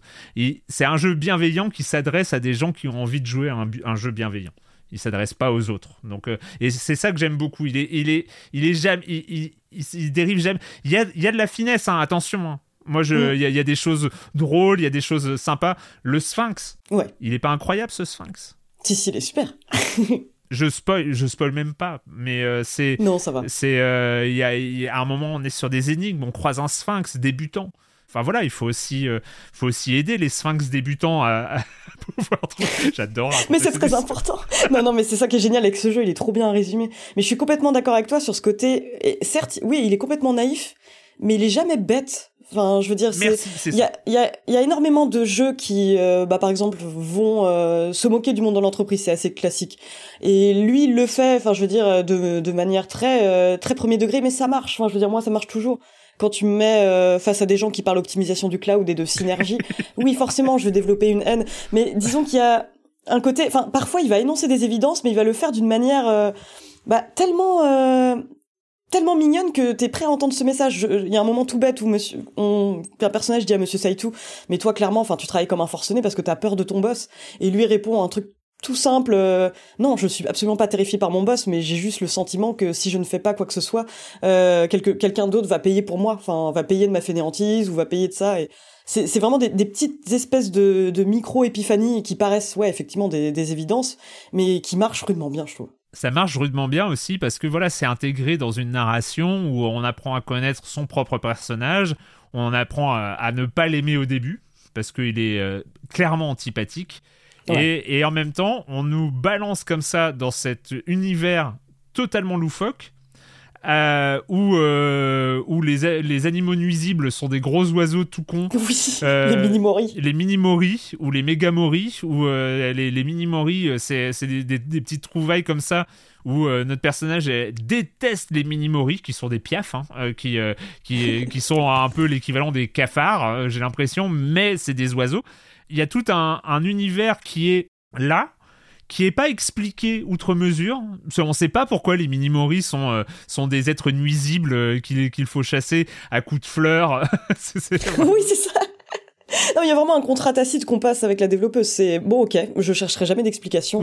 Le jeu va pas s'en embarrasser et c'est très bien comme ça. Oui, mais c'est rigolo qu'elle te mette des petits bouts d'univers comme ça et où tout le reste, tu sens qu'il y a, tu sens que quelque part, peut-être loin dans son esprit à elle, il y a des explications à tout ça, mm. Mais qu'elle va pas nous les donner. Et que, mais on sait qu'elles existent. Et on est là justement pour, euh, pour découvrir le truc sans pour autant, parce qu'on est sur une expérience d'une heure trente, euh, deux heures, et euh, sans pour autant aller, aller très loin dans cet univers-là, mais on, sait qu'il c'est un univers où il y a des grottes cristallines, où il y a de, ce genre de choses. Et en plus aussi, ce que j'aime beaucoup, c'est que on sait qu'on est sur une sorte de métaphore dès le départ, on sait que tout ceci est une grande métaphore, une métaphore, euh, comment dire, euh, une métaphore croisée entre deux personnages de la vraie vie, qui sont euh, le héros, ce salaryman qui, qui, qui s'est pris une chute après, après avoir fini bourré après son travail, et un enfant malade. On mm. sait que l'univers dans lequel on va est une métaphore croisée de ces deux, de ces deux personnages et euh, une sorte de, co-création comme ça de issue de l'imaginaire de deux personnages euh, qui se confrontent. Et je sais pas et je trouve que la lecture de la métaphore est suffisamment est subtile mais simple en même temps ou euh, pour savoir que voilà quand on a ce petit personnage de bulbe rose qui, qui nous parle on sait aussi qu'il parle de la vraie vie, aussi aussi qu'il parle de l'expérience d'un enfant malade, d'un enfant qui euh, vit pas dans son milieu euh, idéal et, ce genre de choses. Et du coup, je sais pas, il est touchant à mm. plein de à tellement de moments. Mais oui, c'est ça surtout sur une expérience condensée d'une heure et demie. Enfin moi, j'en garde plein plein de petits moments comme ça. Ça m'a sacrément donné envie de faire euh, Rakuen, qui je crois dure euh, une dizaine d'heures, quoi, qui est un peu plus ah, quand même. ambitieux. Ouais. Ah ouais, bah peut-être que pour ceux qui ont fait Rakuen, en plus, euh, j'ai l'impression qu'il y a des références, parce que d'après ce que, il y a des, des, des, des niveaux qui ont l'air, voilà. Et tout ça est animé par des petites énigmes. on vous a pas parlé des énigmes, mais il y a des petites énigmes qui sont pas très compliqués par ailleurs. Hein, je pense. C'est ça. le jeu est bienveillant jusqu'au voilà, on n'a pas. Moi, il y a un couloir que j'ai eu du mal à trouver, mais euh, c'est tout, qui est qui est pas évident. C'est euh, voilà, mais euh, c'est juste lié au, pixel art. Bref, Mister Saitou, on va pas en parler plus que ça parce que je pense mm. qu'on on va excéder la durée du jeu sinon c'est dommage. C'est ça, hein, c'est ça. mais c'est comment? White 2 White 2, vraiment le meilleur, quoi. Le meilleur. je l'adore. Je regrette un peu de ne pas l'avoir revu dans la deuxième partie du jeu. J'aurais aimé le voir plus longtemps, ouais. C'est, je me suis vraiment attaché à lui à Shaitu, euh, qu'on voit pas, qu'on voit pas tant, finalement. Donc, euh, mais, mais voilà. jouez, jouez à Mister, Saitu. Je sais pas où il est trop disponible. Il est annoncé PC Switch, mais j'ai pas vérifié s'il était vraiment présent sur, la, sur le eShop. Euh, mais en tout cas, il est dispo sur PC. Il est sur Steam. Il est sur Steam à, euh, à 12 euros seulement. Donc, euh, donc voilà, si vous voulez jouer avec un Lamastico, hein, c'est toujours une, une belle expérience. Bah écoutez, avant de partir à l'aventure, avant de partir sur les routes, c'est le moment évidemment d'accueillir Jérémy Kletskin pour sa chronique Jeux de société. Salut Jérémy.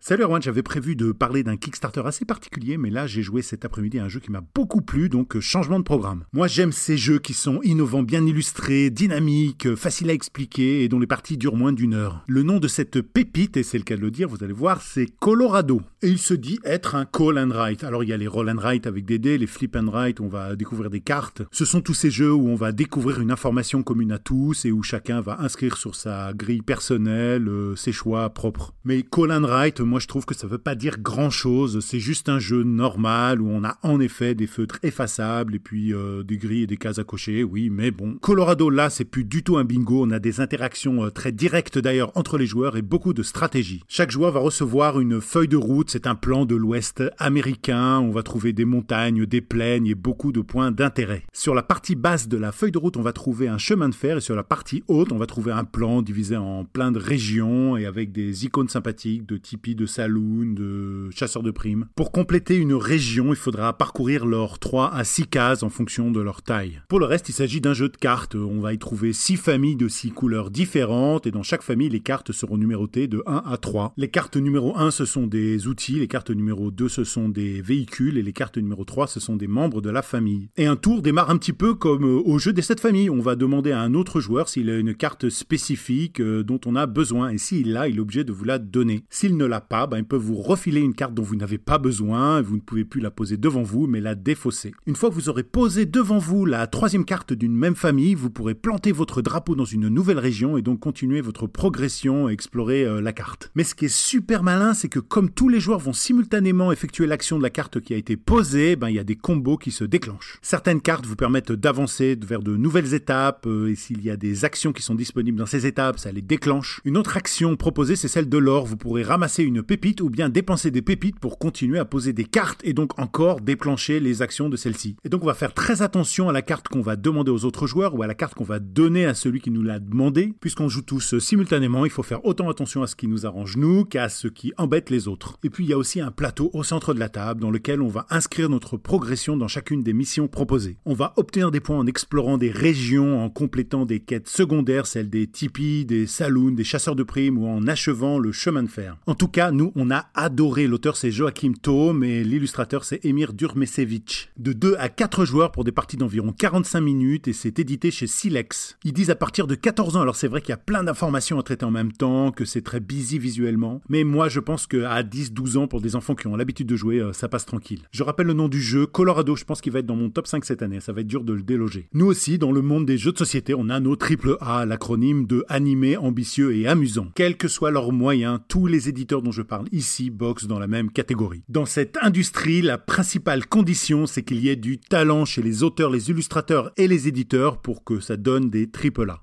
Bye bye. Bye bye Jérémy, je ne savais pas qu'il y avait aussi euh, cette nomenclature. Euh, et, en fait, c'est bizarre. Alors, j'avoue que j'y connais rien, mais ça m'a fait penser à, Wingspan aussi, dans ce ah système, de, dans ce système de, de, cartes que tu poses qui ont des actions et qui euh, tout ça. Mais bon, bref, je me trompe sans doute, j'ai pas de connaissances. Mais euh, le Colorado m'a bien, bien, bien fait envie. Euh, vous pouvez retrouver la chronique jeu de société de Jérémy Kletzkin sur le flip podcast dédié qu'il faudra que je rattrape mon retard aussi. Je suis désolé, j'avais promis de le faire la semaine dernière. Euh, mais tout va être mis euh, à jour dans les heures qui viennent. Et puis, euh, vous pouvez évidemment réagir aux chroniques de Jérémy parce qu'il y a un salon jeu de société dans le Discord de Silence on Joue et qui est aussi actif et où vous pouvez échanger vos expériences de jeux de société et réagir aussi aux chroniques de Jérémy, bien sûr. Et vous pouvez aussi réagir aux chroniques de Jérémy dans le, euh, dans le fil de discussion de l'épisode, bien sûr, aussi, hein, évidemment. On va continuer, on va continuer avec euh, les, les, jeux vidéo. On va continuer, on va retrouver une licence euh, qui ne date pas d'il y a bien longtemps. Hein. C'était il y a quelques années. Euh, c'était quoi? C'était en 2020 le premier, je crois? 21 peut-être. 21 ouais, C'était il y a un an et demi, mais ça paraît, ça paraît tout récent. C'est ça. Donc c'était Road 96, c'était une production du studio français Digix Art, donc qui était je sais pas comment on pouvait appeler ça, une sorte de rogue narratif. C'était une recette un peu, euh, un peu originale, voilà, où on découvrait la, comme ça la, vie euh, de personnages secondaires dans des arcs narratifs euh, qui se complétaient petit à petit au fur et à mesure qu'on reprenait la route à chaque fois avec un nouveau, un nouveau personnage, un nouveau jeune ou une nouvelle jeune qui qui voulait atteindre cette frontière de ce pays dictatorial. Et donc voilà, ça c'était Road 96 de manière un peu inattendue, moi j'avais, j'avais pas suivi, il y a quelques semaines, on a eu cette annonce d'un jeu dérivé de l'univers de Road 96. Ça s'appelle Road 96 Mile Zero. I think you're ready to hear the truth, okay?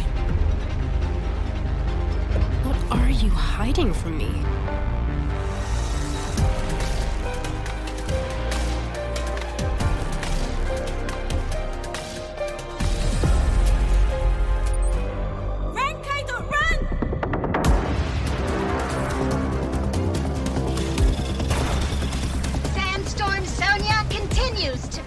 Road 96 Mile Zero, on va suivre les aventures de Zoé et Kaito, donc dans ce pays qui s'appelle.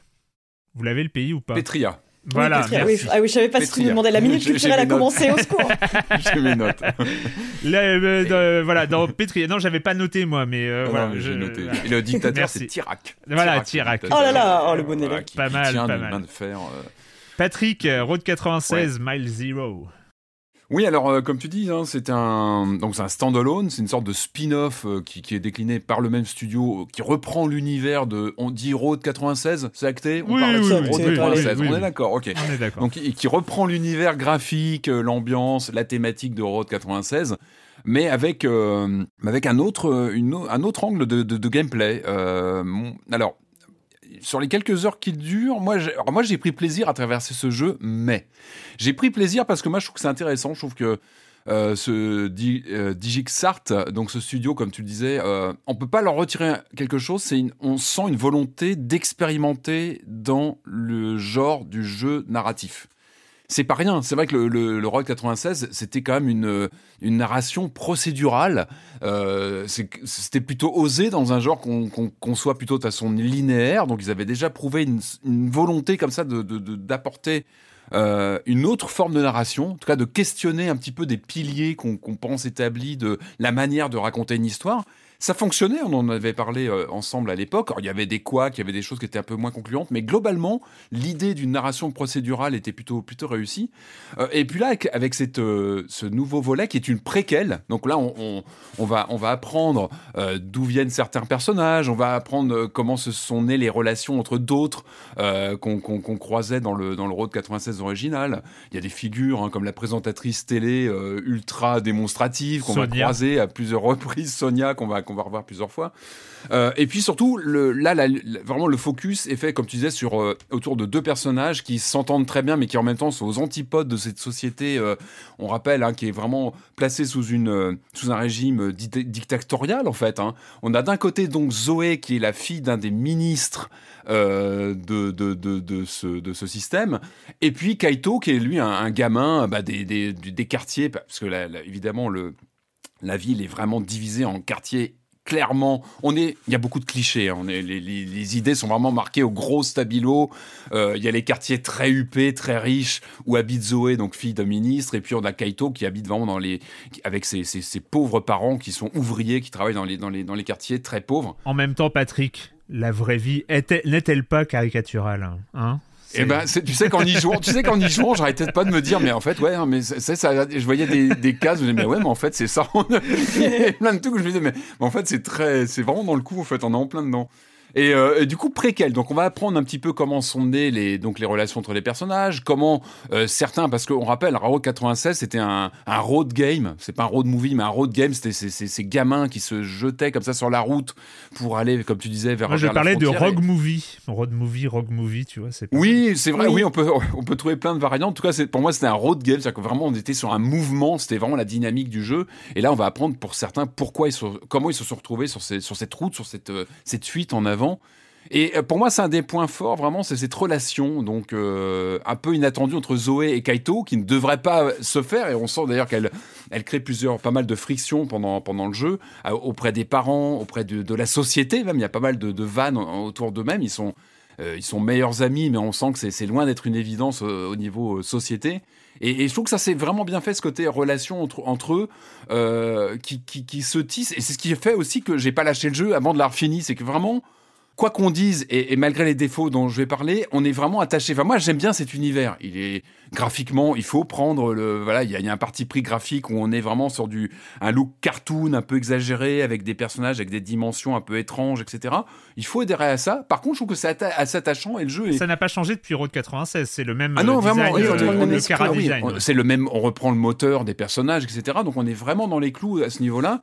Et après, il y a cette écriture, donc qui est là plus euh, plus maîtrisée, dans le sens où on n'est plus sur du procédural, on est sur quelque chose de plus euh, linéaire, et on sent voilà, ils ont voulu vraiment appuyer encore une fois, sur cette relation à la fois euh, très proche et en même temps conflictuelle, qui va au fil de, de, la partie changer et questionner pas mal d'éléments entre ces deux personnages. Après, la vraie rupture, elle est sur le, sur le genre même du jeu. Et c'est là où ça peut poser problème. Encore une fois, le, postulat du premier Road 96, c'était de l'aventure procédurale avec des choix et des séquences comme ça qui s'entremêlaient, comme un jeu de plateau comme ça qui avançait vers un but final. Là, on est sur autre chose. On est sur à la fois des séquences comme ça de, point and click, on va dire, très simple, narrative, où on se balade en vue subjective en incarnant l'un des deux principaux protagonistes. Mais le twist de, ce, qu'on va appeler un, spin-off, eh ben, c'est qu'il il sorte en fait, il propose une sorte de cocktail assez étonnant entre donc euh, ces séquences d'aventure qui sont très proches de ce qu'on connaissait dans le jeu original, mais qui sont entrecoupées euh, quasiment de, de, séquences de runner, du genre runner, où on est sur de la course comme ça, avec une composante jeu musical intégrée. Euh, ce qui fait que ça peut, ça peut déstabiliser. Hein. C'est vrai que les joueurs qui viennent de Road 96, qui l'ont apprécié pour cette, euh, cette forte composante narrative plutôt maligne, euh, avec une évolution très personnelle au, fond, au cours de la partie, selon les choix qu'on faisait, etc.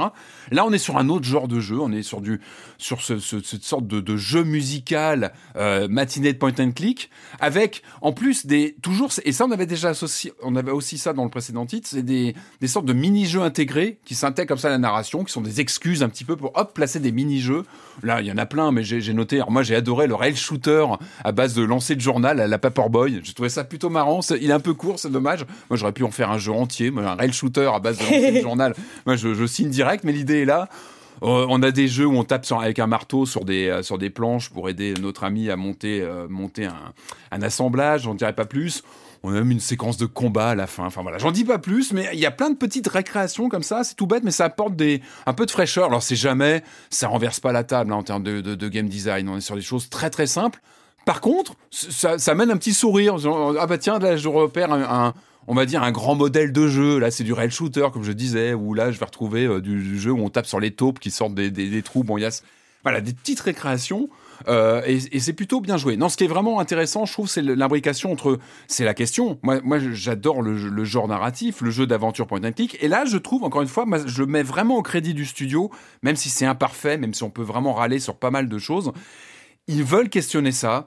Ils avaient fait déjà que le précédent jeu. Et là, cette mécanique un petit peu de, de, de séquence musicale interactive, on a vraiment des jeux de rythme très simples. On peut passer les séquences si on n'y arrive pas. D'ailleurs, on sent que vraiment le jeu ne veut pas nous, nous pénaliser je trouve que la proposition est intéressante. Et moi, j'ai eu régulièrement en jouant cette sensation de d'avoir presque une sorte de réinterprétation du film musical, euh, de la comédie mmh. musicale qu'on a, euh, qui est un genre bien, euh, euh, comment dire, avec une grammaire bien spécifique au cinéma. Et on a vraiment de ça. Mais j'ai vraiment ressenti ça où on a parfois des moments avec pas des cliffhangers, mais des petites pointes dans la narration qui peuvent être plus ouais. ou moins dramatiques, parce que la tonalité, c'est qu'on part d'un début très euh, très léger dans cette amitié entre les deux personnages, et puis peu à peu, ça va se durcir. On rappelle un petit peu à le contexte de Road 96. On est dans une société qui est complètement traumatisée par un, terro un acte terroriste en 1986 qui a vraiment traumatisé les foules. Derrière tout ça, évidemment, on essaie de pointer un, comment dire, une, euh, les brigades noires, c'est ça, c'est ouais. les brigades noires, ouais, c'est ça, ça. qu'on qu pointe absolument comme les, les grands méchants euh, euh, qui auraient, qui auraient fomenté le, ce, ce, ce, ce, coup. Et puis, ben, en avançant dans l'histoire, on se rend compte que c'est pas si simple, évidemment, et que tout ça sert un pouvoir en place. Et, euh, et, et, voilà, tout ça. Donc en fait, peu à peu, le, ça va s'assombrir en fait. C'est que la narration, je trouve qu'au fil du temps, elle va s'assombrir. Et ce qui est marrant, c'est qu'un peu en réponse à ça, on va aller vers des morceaux musicaux donc que l'on joue. Hein. En général, on est en, on est, euh, on est en skate, euh, euh, on joue un des deux personnages et puis on doit récupérer des, objets de score. On est vraiment sur du runner, c'est-à-dire qu'il faut éviter des, on est sur une sorte de voilà de, jeu de skate où il faut éviter des obstacles. On s'abaisse, on saute, on récupère des bonus pour faire du scoring aussi. Et puis plus on va avancer vers une noirceur du propos général de la narration et on va avoir des effets, je trouve, de, de mise en scène dans ces séquences musicales de plus en plus exubérantes, de plus en plus psychédéliques. Moi, il y a un moment où j'ai, que j'ai vraiment adoré, où j'ai, pris plein de, de, de captures d'écran en jouant. C'est ce, ce, moment, je veux pas spoiler, mais où Kaito fait face à, à Tirak, le, le, fameux, le fameux euh, euh, c'est sur la fin, tyran, où tu as, as une sorte de d'apothéose de mise en scène, mais qui est d'une classe. Il y a une bande originale, mais ça c'était maîtrisé déjà sur le premier jeu. Et là, c'est aux petits oignons. Hein. La, bande originale, elle, est cultissime. L'action se passe en 96, donc on a beaucoup d'ambiance musicale qui renvoie aussi au code.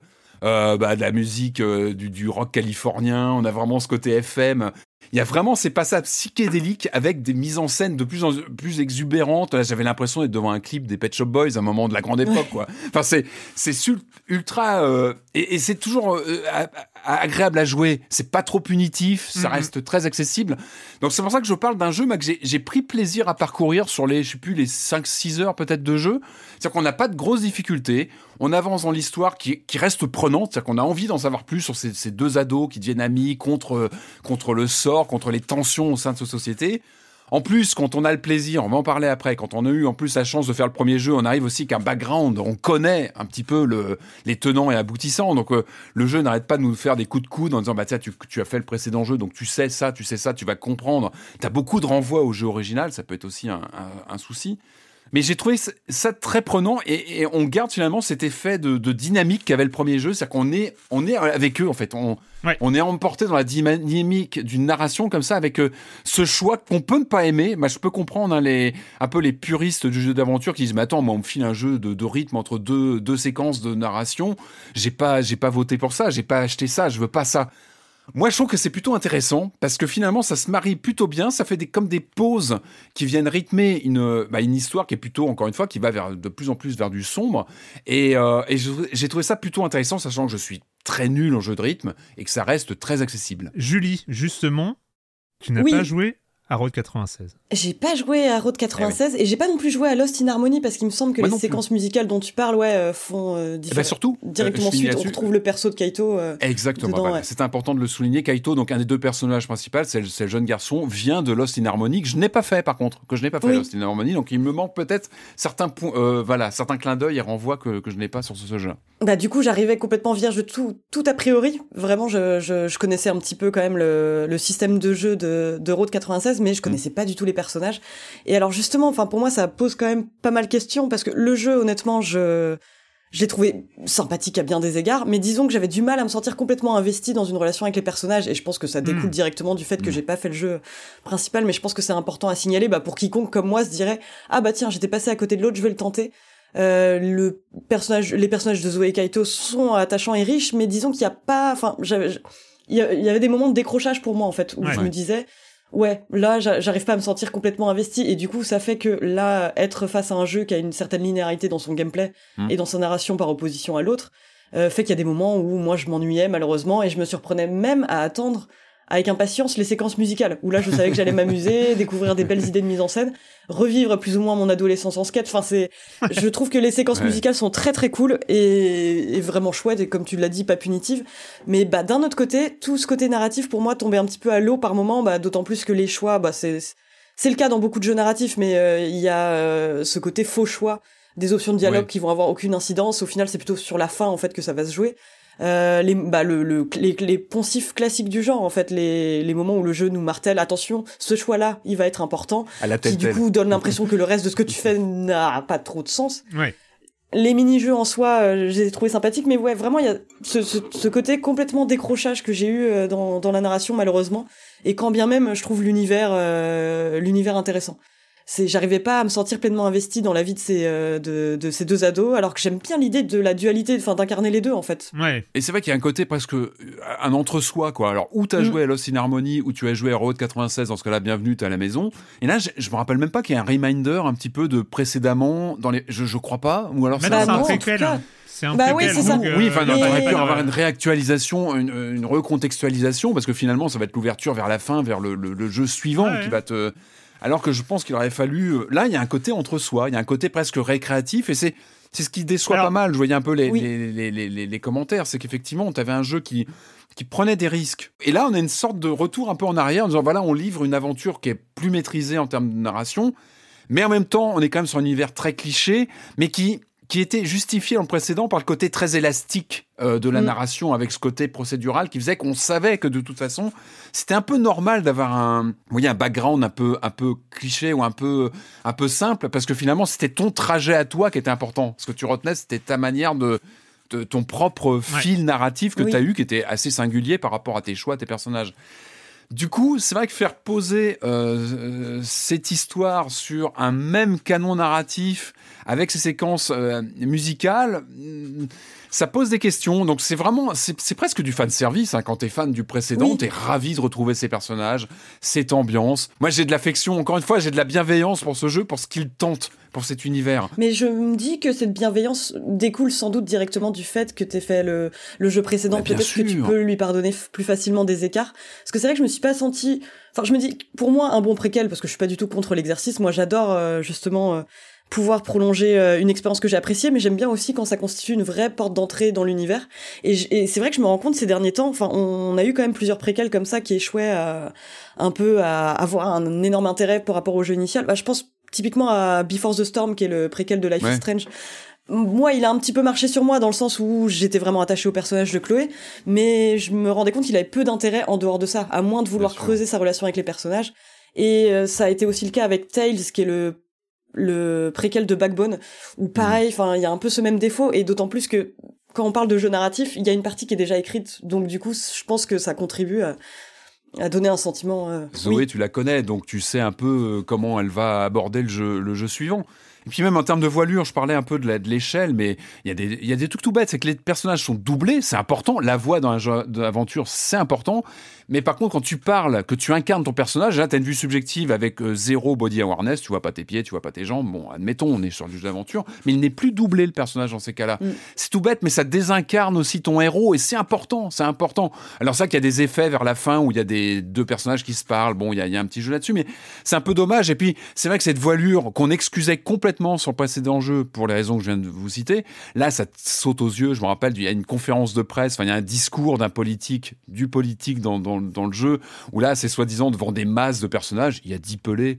Et là, tu, tu vois l'échelle qui te saute un peu à la figure. Tu te dis, ouais, ok, on est quand même sur quelque chose de, de ramassé. De, euh, Juste, en fait, je me suis demandé, est-ce que je le dis au début? J'aurais peut-être dû le dire mm. au début parce que je trouve que c'est une information aussi importante par rapport à tout ce qu'on a raconté, tout ce que vous avez raconté. Euh, c'est un jeu qui est à 13 euros. Ouais, ouais, c'est vrai, c'est euh, important. Donc, important, en fait, on, est, on est effectivement sur un spin-off.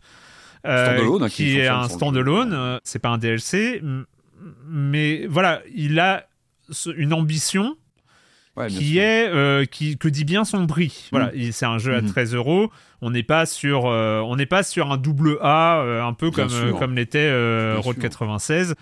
Je suis d'accord avec avec tout ce que vous avez raconté, notamment sur l'aspect narratif. D'abord sur l'aspect narratif, je trouve moi il y a deux faiblesses j'ai vraiment parcouru l'histoire très agréablement.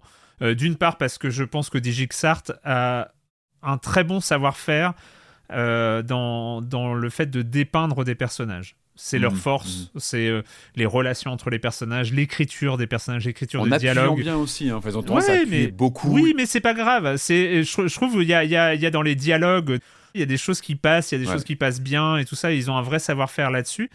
Après, il y a pour moi, enfin, en fait, ce qui était fort dans Road 96, c'est qu'on incarnait une sorte d'avatar jeune qui euh, voulait parcourir la route, mais finalement, les histoires qu'on découvrait, c'était des histoires des autres personnages, c'était des personnages qu'on croisait.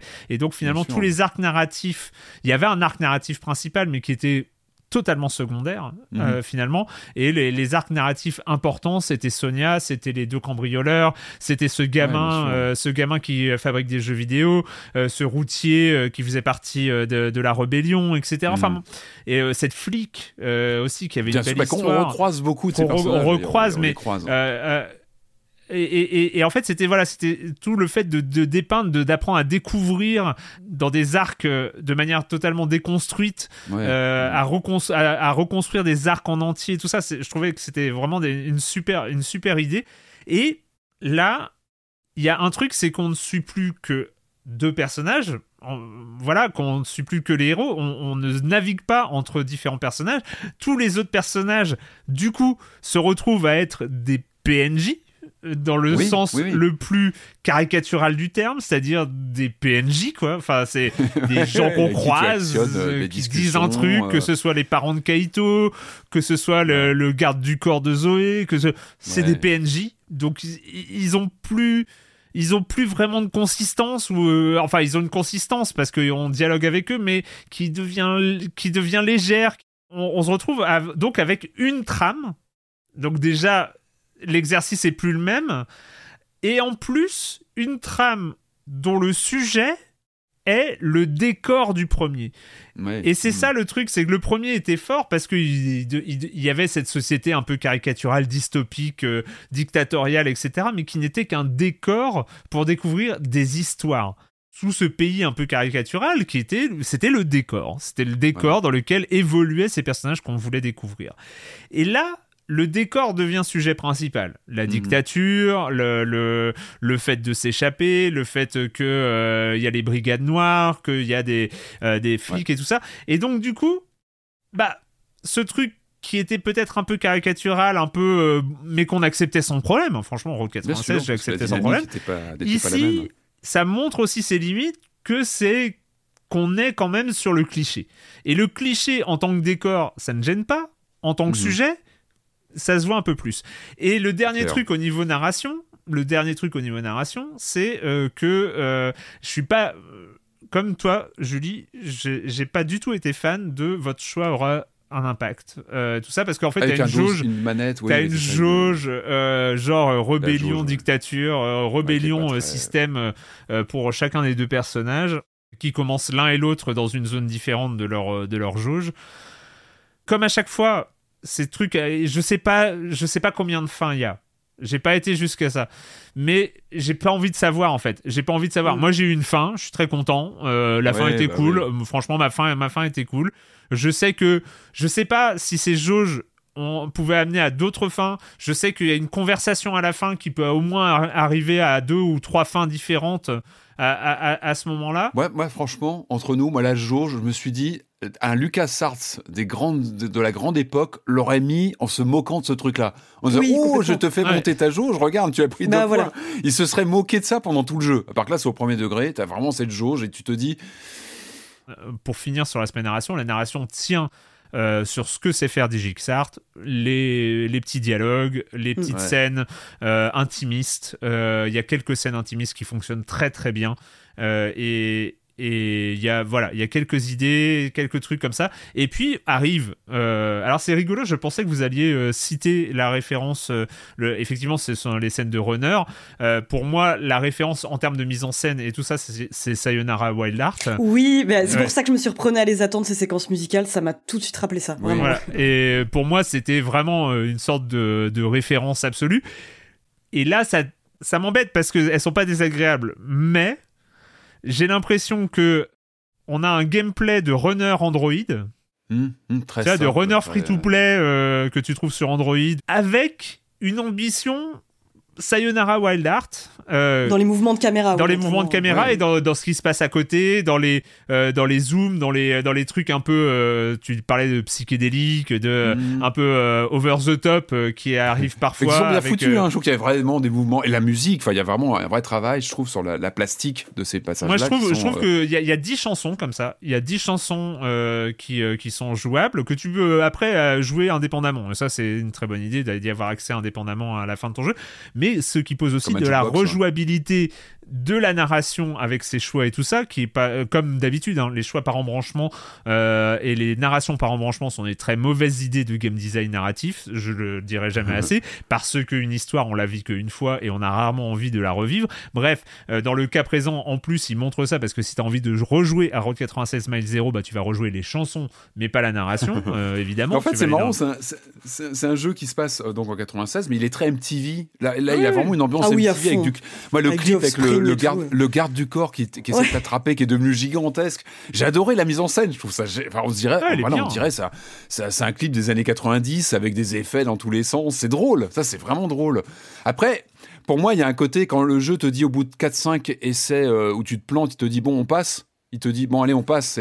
C'est- pas grave. Tu vois, il y a un côté bon, ok, on sait que c'est pas là où va se trouver l'enjeu et que c'est presque de la parade, de la récréation entre deux séquences. Et généralement, quand, euh, en tout cas moi, à chaque fois que ça s'est passé, où il m'a dit euh, Est-ce Mhm. que vous voulez passer Mhm. C'est sur des sections du runner qui Mhm. étaient mal designées. Je suis Oui, désolé. c'est vrai qu'il y a des moments Je- où je- sais que je suis pas fort. ouais. Je, suis pas, euh, je suis pas un pro gamer du runner, mais Ah, je me débrouille. Euh, J'y arrive. Franchement, euh, il y a- surtout qu'il y a, en, en gros, il y a, il y a quatre paramètres à prendre en compte dans toutes les courses. Il y a ta position sur la, sur le circuit. Il y a le Ouais. saut, il y a le fait de se baisser et il y a euh, des, euh, des QTE rythmiques Ah oui, qui euh, apparaissent. ouais. Mais au-delà de ça, il n'y a pas grand-chose d'autre. Donc on n'est pas. Et généralement, les phases où j'y arrivais pas, alors j'ai eu un bug sur PS5, il y a eu un, un run euh, où, euh, où euh, le personnage se mettait à faire des mouvements n'importe comment et, donc j'étais obligé de passer mécaniquement ces, ces zones. Mais bref, c'était une seule fois.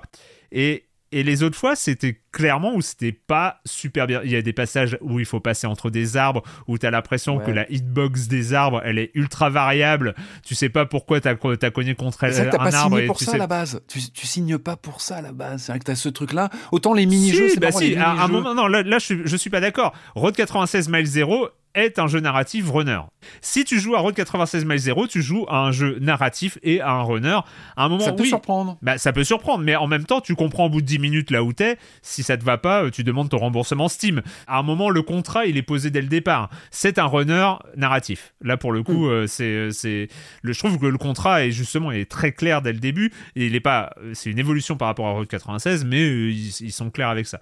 Mais c'est juste que, euh, quant à la ref Say- Sayonara Wild Heart, je suis désolé, Sayonara Wild Heart, tu refais les circuits à donf, c'est une tuerie, c'est visuellement, en c'est ouf. ouais. Euh, Il y, a- il y a une sorte de perfection euh, de ces phases d'action qui euh, ils essayent de le faire. Et, et- et on sent que DigiXart a, a- a- a vu parce qu'il y a des fois où il varie le gameplay de ces phases de runner.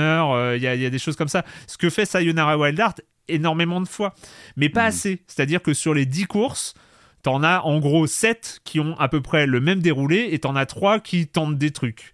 Euh, la scène d'infiltration, les, les, les, les- trucs comme ça. Et dans le rappel à Sayonara Wild Heart, t'as la, der- la, la dernière scène d'action qui fait pas partie des 10 courses, t'as la dernière scène d'action qui fait très Sayonara Wild Heart pour le coup, que j'ai adoré. Franchement, la dernière scène d'action euh, euh, très over the top comme Mm. toutes les autres, elle est, elle est très Sayonara Wild Non, Heart non, il y a et- des- il y a et des elle, vrais- elle est vraiment super. de- Mais il y, a, y a- y a ce truc, il y a ce truc, et franchement, je, je pense que j'ai parlé que des défauts, et j'ai kiffé. Mais oui, mais moi c'est pareil. Et vraiment, vraiment, je le dis, euh, je, le dis parce que je- parce que ça parle de jeu narratif, ça parle de Road 96, ça parle de Mm. euh, modèle Sayonara Wild Art, etc. Donc c'est que des trucs que j'aime bien. Donc évidemment, on se retrouve avec ce truc qui fait un melting pot. T'as envie de dire ouais, mais il manque ça là, il manque ça là, il manque ça là. Là c'est trop, là c'est trop, là c'est trop, et là c'est pas assez, et puis là ça pourrait être mieux. Sauf que le résultat, 13 euros. Oui, Road non, mais 96 complètement. miles Oui, zéro. non, mais l'hybridation, elle est réussie franchement, important. Franchement, la proposition elle est cool. Puis t'as tellement plaisir, dire- t'as du plaisir à retrouver cet univers, les personnages, ce côté cliché du scénario, mais finalement, bah, t'es bien dedans. Enfin, moi, j'aime bien le, côté euh, quand on te parle de cet attentat où les personnages en reparlent. Puis t'as des révélations aussi qui arrivent dans ce dans ce spin-off. Enfin, ce voilà, c'est ce préquel. Donc, euh, Et je sais pas, il, y a- il fait partie de ces jeux. Je sais pas, je sais pas. Il fait partie de ces jeux où on a l'impression qu'ils ont été faits avec le sourire. oui, c'est vrai. ouais, Il y a une bienveillance. Je sais pas, ça se trouve, le- le- globalement, le- ça se trouve l'ambiance c'est la merde à DigiXart, j'en sais rien. J'avoue, j'ai que pas, j'ai, pas regardé, mais aussi comme respire- ça, ouais. Y a- Ouais. ça respire un truc. Mais tu le sens dans les. C'est tout bête, mais on parle des années 80 et surtout 90 parce que ça se passe dans les années 90 un peu dystopique. Et tu le sens, t'as plein de clins d'œil partout. Ça va être des pochettes de disques qui sont des vrais sans Ouais, être des vrais, mais gros clins d'œil. T'as ça partout. T'as la musique originale, encore une fois, qui est vraiment excellente. En tout cas, c'est pareil, je l'ai pas lâché, quoi. Donc ça, c'est plutôt bon signe en général parce que. Moi, tout à fait. J'ai- J'avais pas, j'avais pas forcément, euh, je m'étais pas forcément mis comme objectif de le finir euh, Mhm. avant, euh, Pareil. avant cette Pareil. émission. Et puis en fait, je l'ai fait en stream le jour de la sortie et je l'ai repris ben, une semaine, un peu plus d'une semaine plus tard, juste il y a deux jours là, et je l'ai fini. Et franchement, c'était cool. Et, et j'étais content de le finir parce que franchement, ils ont mis aussi des trucs cool à la fin. La, Ouais. la- la- toute la dernière partie, je trouve qu'elle est vraiment réussie. Euh, et et c'est une bonne surprise parce que tu prends, tu te, Mm. tu te fais les 10 trucs, comme tu l'as dit, Julie, je, je peux comprendre qu'il peut y avoir des temps morts dans la narration et tout ça, mais t'es récompensé parce que t'as as, des scènes finales qui, euh, qui valent vraiment le coup. la question, Julie, est-ce que tu vas faire l'Euro de 96 maintenant Bah justement, ouais, bah je vais le faire en fait. du coup, ça m'a vraiment donné envie de le Non, faire. c'est une question. Est-ce qu'il vaut mieux conseiller de commencer par celui-ci ou Ah, par c'est le deux jeu jeux- original? c'est deux jeux, euh, pour moi, il y avait ces deux jeux tellement différents. Mais, C'est, mais en tout cas, voilà, moi je suis juste là pour euh, Ouais. signaler que effectivement, enfin, si on n'est pas euh, connaisseur de l'univers, etc., il y a des choses qui peuvent complètement vous passer à côté. Ouais. Mais du coup, ça m'a donné envie de le faire. Road 96 mail 0, on l'a dit, hein, euh, 13 euros Mm. seulement. Euh, ça, ça, ça rentre en compte. Hein, c'est, on est, on est sur, important. sur un jeu, voilà, l'ambition, euh, voilà, l'ambition est marquée par, par, par son prix pour le coup. Il est disponible, euh, il est disponible partout. Donc euh, voilà, Switch, console et PC. On va terminer, euh, on va terminer cette émission. Oh, je vais terminer. Je, je pourrais dire, je vais terminer cette émission. hein, je vais être. Comment ça, un rock deck building et ça tombe sur moi? Je ne Mais comprends tiens pas. donc. Je ne comprends pas. pas du tout. Donc on va terminer cette émission, mais comme d'habitude, s'il y a de la pub, c'est maintenant. I'm Sandra, and I'm just the professional your small business was looking for. But you didn't hire me because you didn't use LinkedIn jobs. LinkedIn has professionals you can't find anywhere else, including those who aren't actively looking for a new job but might be open to the perfect role, like me. In a given month, over 70% of LinkedIn users don't visit other leading job sites. So if you're not looking on LinkedIn, you'll miss out on great candidates like Sandra. Start hiring professionals like a professional. Post your free job on linkedin.com/achieve slash achieve today. Je me prépare psychologiquement à rentrer dans un long tunnel. Non, je vous rassure, je vais essayer d'être concis et, euh, et, et de pas partir dans des grandes théories. C'est faux, je vais partir dans des grandes théories.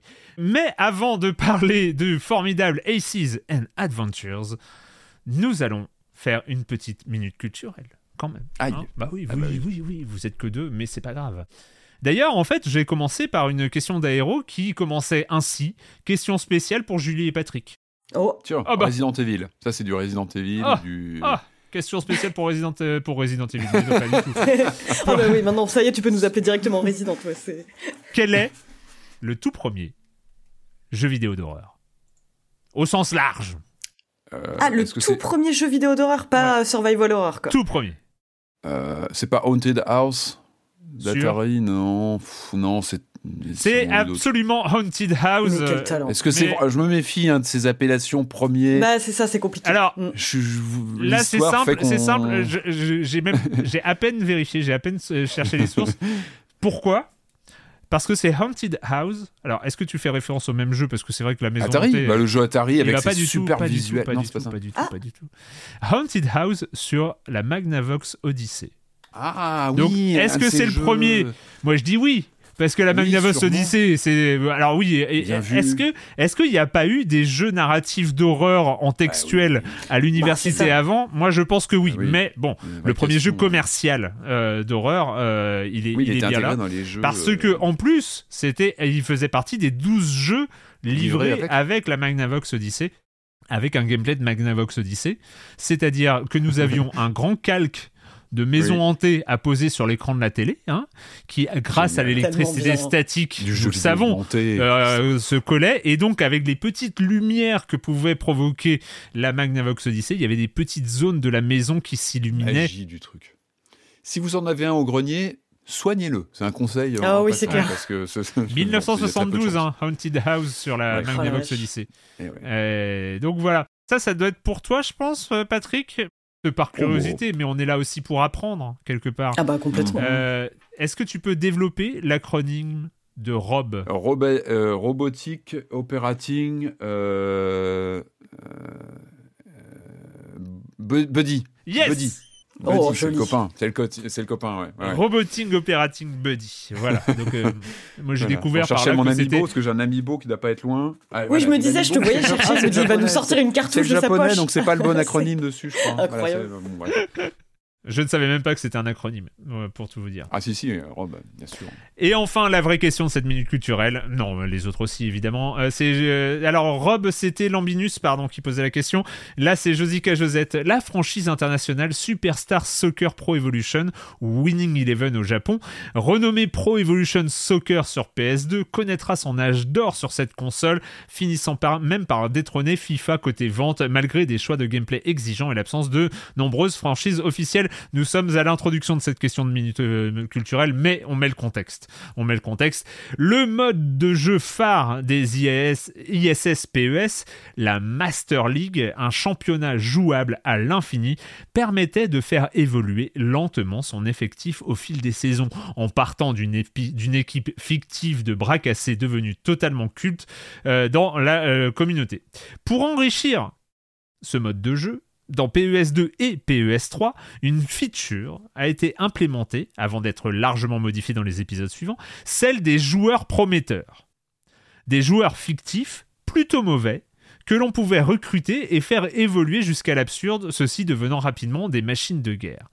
Ces joueurs, donc les joueurs fictifs, les joueurs prometteurs, avaient tous en commun une particularité. Laquelle? C'était pas au niveau de leur nom, j'imagine, non? Oui, Euh, tout à fait. C'était pas des faux noms inspirés de d'authentiques sportifs? C'est pas ça? Des noms. Ah, euh, t'es pas loin, t'es pas loin, t'es pas loin. Mais pas du tout. En tout cas, rien à voir avec d'authentiques sportifs. Mais il y a une question de nom, quoi. Ou c'était des, des placeholders, enfin des, des, des noms complètement. Euh... Ah, ah, ah, non, c'est pas des choses comme ça. À remplacer, non, pour que tu les renommes, c'est pas ça du tout? Non. Des John Doe, des choses comme ça, non, je sais pas. Bah, on avait dit Resident Evil, hein, on n'avait pas dit ISS.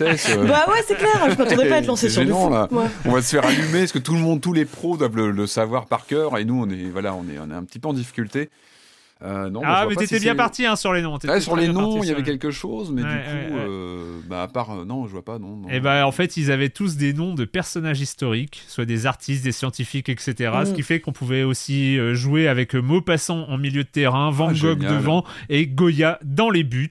Ah, excellent. Voilà, c'était euh, ou Ah. Fahrenheit Ah ou, euh, Hugo. Enfin voilà, tous- tous les personnages créés étaient euh, étaient comme ça des, des personnages euh, issus des noms de personnages célèbres. Voilà, c'était la particularité de Pro Evolution Soccer 2 et 3. Mais je me rappelle, je m'en rappelais aussi. C'est pour ça que ça m'a fait. J'avais complètement oublié, mais ça, ça me dit quelque chose euh, maintenant. Bah merci, vous pouvez retrouver toutes les questions hein, sur le fil très actif. Je ne fais que sélectionner quelques-unes des questions qui sont posées toutes les semaines sur euh, le fil de discussion Minute Culturelle dans le salon DevTest. Il y a plein d'autres jeux. Faudra qu'on. euh, J'ai des, j'ai des, j'ai des trucs musicaux en attente. hein. J'ai des, j'en ai. Ah, hein. J'ai du matos, hein, donc il va falloir, il va falloir qu'on, vas-y. qu'on récupère ça. On va terminer cette émission un rogue deck building, euh, deck builder, deck builder, ouais, un jeu en rogue deck building. Euh, écoutez, en plus, on en aura un la semaine prochaine aussi. Comme quoi, ça revient en force, ça revient en force. Et oui, parce que Slay the Spire a fait plein de petits, euh, de petits héritiers, mais tous ne sont pas forcément recommandables. Moi, j'avoue que quand j'en vois un passer, je regarde d'abord, hein, parce que c'est vrai que pour vraiment comprendre l'essence d'un rock deck builder, il faut y passer du temps. Donc c'est vrai que euh, je ne les lance pas tous. Euh, Aces and Adventure, pour tout vous dire, j'ai mis très, très, très longtemps à ne serait-ce que le lancer. Je vous expliquerai pourquoi, mais avant, on va donc parler de Aces and Adventure. Par peur d'avoir une nouvelle addiction, à n'en pas douter. I am the snake in the owl's nest. I have unearthed the secrets beneath the sand. The trap is set. Heads I win, tails you lose. Aces and Adventure. Le studio s'appelle Triple B Titles, euh, studio américain, semble-t-il. Et, euh, et voilà, il est sorti, il est sorti, je crois, euh, courant fin février, fin février début mars sur sur Steam. Je l'ai vu, j'ai vu passer, et j'ai dit pouf non. Pourquoi j'ai dit pouf non? Je vais vous le dire, parce qu'il était trop beau. Oh. Ah ouais. Ah, Ah bah tiens. Environnement 3D léché. Animation, petite animation un peu à la Myst, tu sais, Oh. un reliquat de Myst avec euh, un décor un peu éthéré, euh, mi-médiéval, mi-ruine Mais limite, des- on s'attend à, Oh à voir là débarquer là. des persos en FMV. et avec des, ça bougeait bien, etc.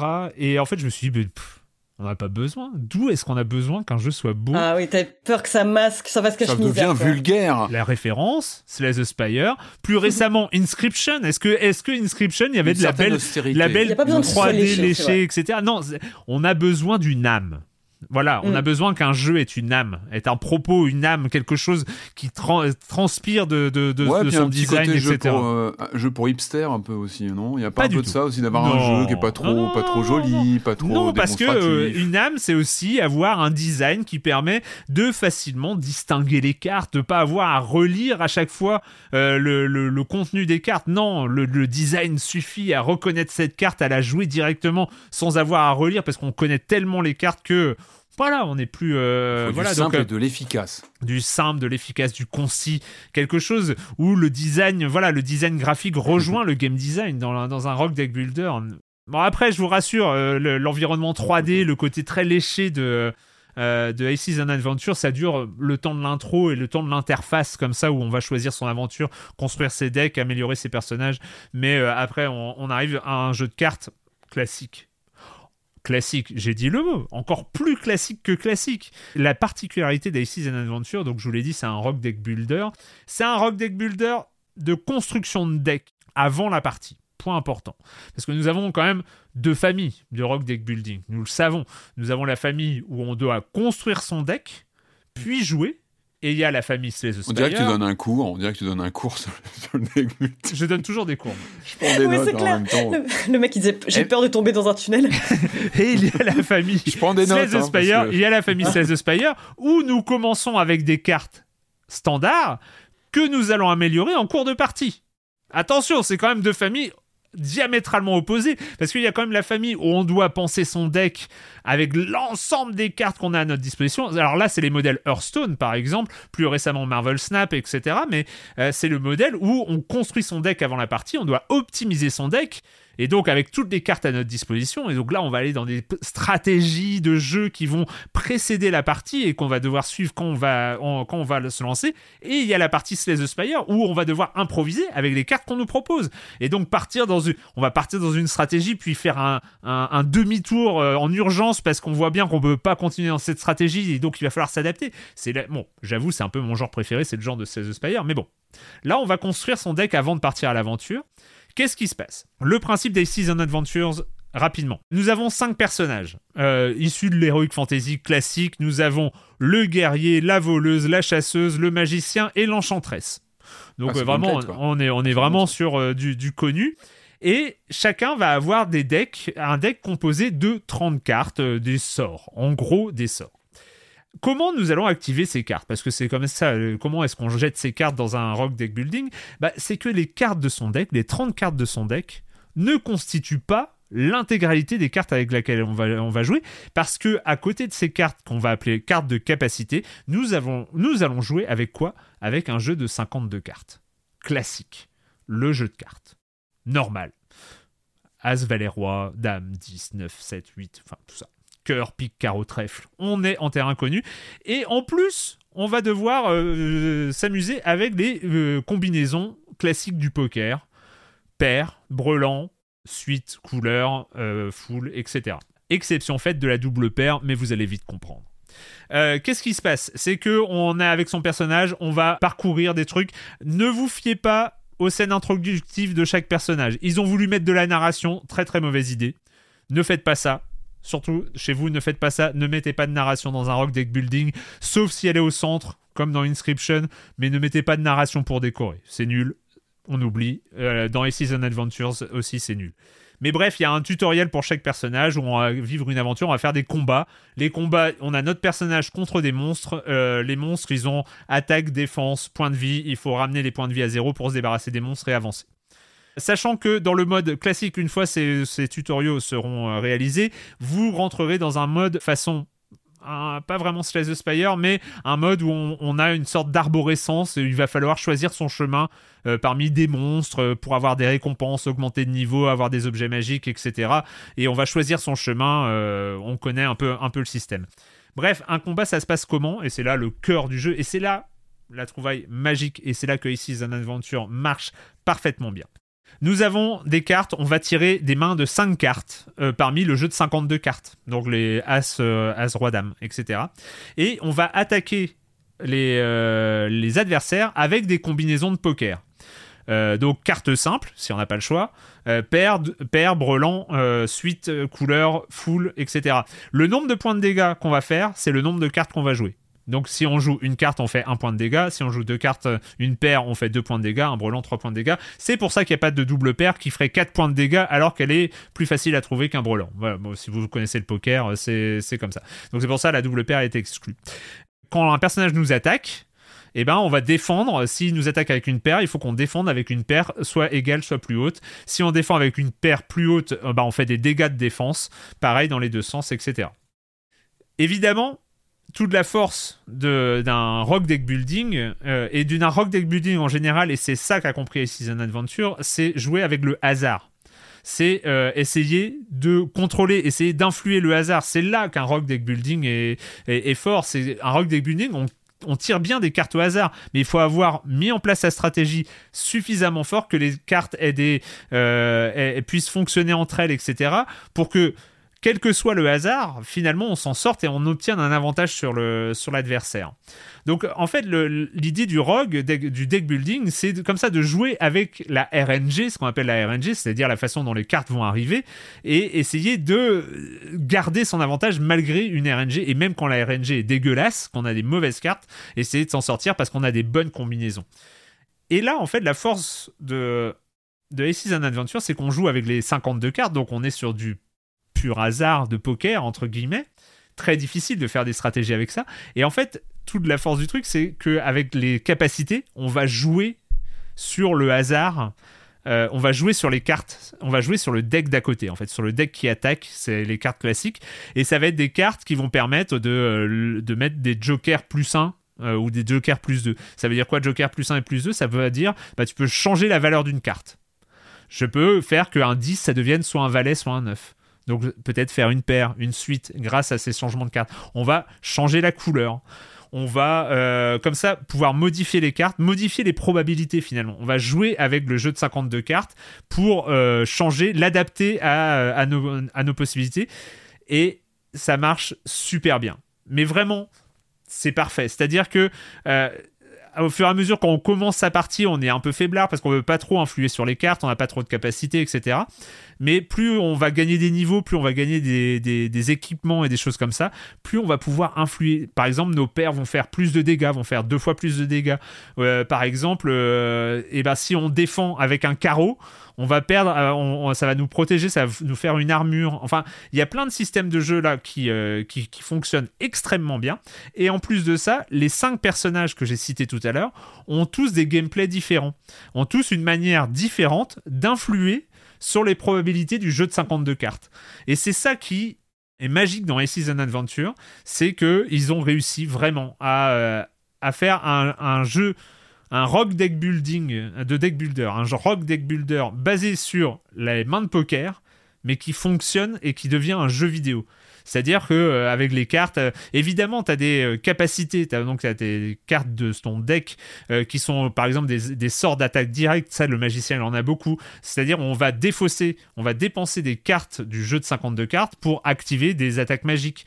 On va avoir la chasseuse qui va faire des attaques indirectes. On va avoir enfin il y a plein de la chasseuse c'est plutôt des invocations. Donc elle va invoquer des personnages sur la, scène de jeu.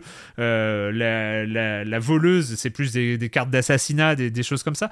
Et donc on est comme ça dans un, un univers ultra cohérent et où tout est bien pensé. Voilà, donc euh, j'ai fait un peu un résumé. Je suis désolé, je suis effectivement parti dans un tunnel euh, avec de la théorie de Rock Deck Builder, mais voilà, je finis quand même sur les points en moins. J'ai dit euh, beaucoup d'énergie dépensée dans un environnement 3D d'into- d'introduction qui, moi, ne m'a pas plu du tout. Je trouve que c'est inutile. Euh, c'est beaucoup de. Voilà, il y a un côté. En fait, ça donne au jeu un côté un peu bling bling qui dont il n'a pas besoin. quoi. Euh, L'animation de la boîte de cartes qui s'ouvre, ça fait très mist. Euh, Enfin, c'est la boîte de cartes qui s'ouvre, qui révèle les decks qui sont dans des boîtes euh, 3D. Ça fait etc. très mist. Alors attention, on va avoir Mist. des, des remarques dans le comment, de, de- des commentaires. Mais non, mais attention, tu vas- Myst, c'était bien parce que c'était Myst. Mais euh, bon, là, t'es- pas là pour jouer à ça, quoi. Et euh, donc, euh, et le design des cartes elles-mêmes est un cran en dessous quand même. C'est-à-dire que euh, ont fait de la belle 3 c'est rigolo, hein, ils ont dépensé de la belle 3D pour faire un environnement de jeu initial et le design, les dessins des cartes euh, au-delà du jeu de 52 cartes qui est classique, le dessin des cartes de capacité, bon, c'est pas génial. On s'y perd, on s'en souvient plus, c'est assez commun. Et autre chose, il y a beaucoup trop de cartes de capacité. Euh, y a En fait, on doit faire un deck de 30 cartes. En fait, c'est ça qui est compliqué, c'est que généralement dans les, dans les deck builders, c'est bien quand tu as conscience de l'ensemble des stratégies que tu pourras avoir et tu vas te choisir parmi ces stratégies différentes celle que tu, avec laquelle tu vas construire ton deck. Là, par personnage, il y a trop de cartes qu'on met trop longtemps à débloquer. C'est-à-dire que moi, j'ai quand même joué un certain nombre d'heures et je, suis, encore, je débloque encore des nouvelles cartes à chaque partie. Donc, à un moment, tu te dis, mais ça s'arrête quand? Euh, pourquoi est-ce que euh, bah, les cartes elles ont des niveaux plus 1, des niveaux plus 2 que tu vas euh, débloquer et tout ça? Ce qui fait que tu as l'impression que tu vas jamais pouvoir te poser. Ce qui est cool avec un Rock Deck Builder, c'est de se poser avec ces cartes. Tu sais que tu as toutes les cartes disponibles, ou quasiment. Il t'en manque peut-être, par exemple dans les free-to-play, il va t'en manquer des ultra rares et des choses comme ça, mais c'est pas grave. Tu vas te poser avec tes cartes, tu vas dire qu'est-ce qui est à ma disposition, et c'est quoi le truc le plus opti le, plus, le, le plus efficace que je vais pouvoir. Sauf que là, bah, à chaque partie, tu reçois des nouvelles cartes et tout ça, t'es là, mais ouais, mais j'ai pas envie de réoptimiser mon jeu. J'ai- Et en fait, du coup, tu perds un peu cette composante rock deck building. En fait, dans Aces and Adventure, la partie jeu elle-même est super. Rien à vraiment, j'ai rien à redire. Pourtant, je, je sais que j'ai tout le temps des trucs à redire sur les rock deck builders qui s'appellent Placeless the Spire, mais là, euh, j'ai vraiment rien à redire. Mais la partie deck building, il y a trop de cartes, on s'y perd, elles sont pas trop bien designées, et donc euh, voilà, c'est un peu dommage. Ils auraient dû mettre moins de cartes, qu'on finisse de débloquer le jeu beaucoup plus vite. Le truc un peu frustrant, c'est que j'ai l'impression que j'arrive pas encore à penser une stratégie en fonction de mes cartes. C'est que je prends les meilleures cartes et, euh, et vas-y, et je joue. Par contre, une fois que je joue, c'est cool. Encore hier soir, parce que ça faisait une semaine que j'avais pas lancé le jeu, hier soir j'ai lancé une partie pour me dire allez, je me remets euh, dedans et tout ça. Du coup, je me suis couché trop tard. Je- Il était 2h30, la partie était finie, j'avais gagné. J'étais content. hein. C'était la première fois que je gagnais un, un run avec l'Enchantress, qui est très drôle aussi. L'Enchantress, en fait, sa, eh, sa capacité à elle, c'est d'influer vraiment à donf sur les cartes euh, du, du jeu de 52 cartes. Et tu fais n'importe quoi avec, c'est c'est vraiment rigolo comme tout. Bref, euh, si vous aimez le genre, essayez Aces and Adventures. Je sais, on a un autre rogue euh, deck builder qui arrive la semaine prochaine qui a l'air chambé aussi. Donc ça fait faire beaucoup parce que c'est des jeux qui demandent beaucoup d'investissement. Mais franchement, jetez un œil. Je trouve que c'est une euh, vraiment un, un super proposition. Et je sais que je vais continuer à y jouer de temps en temps.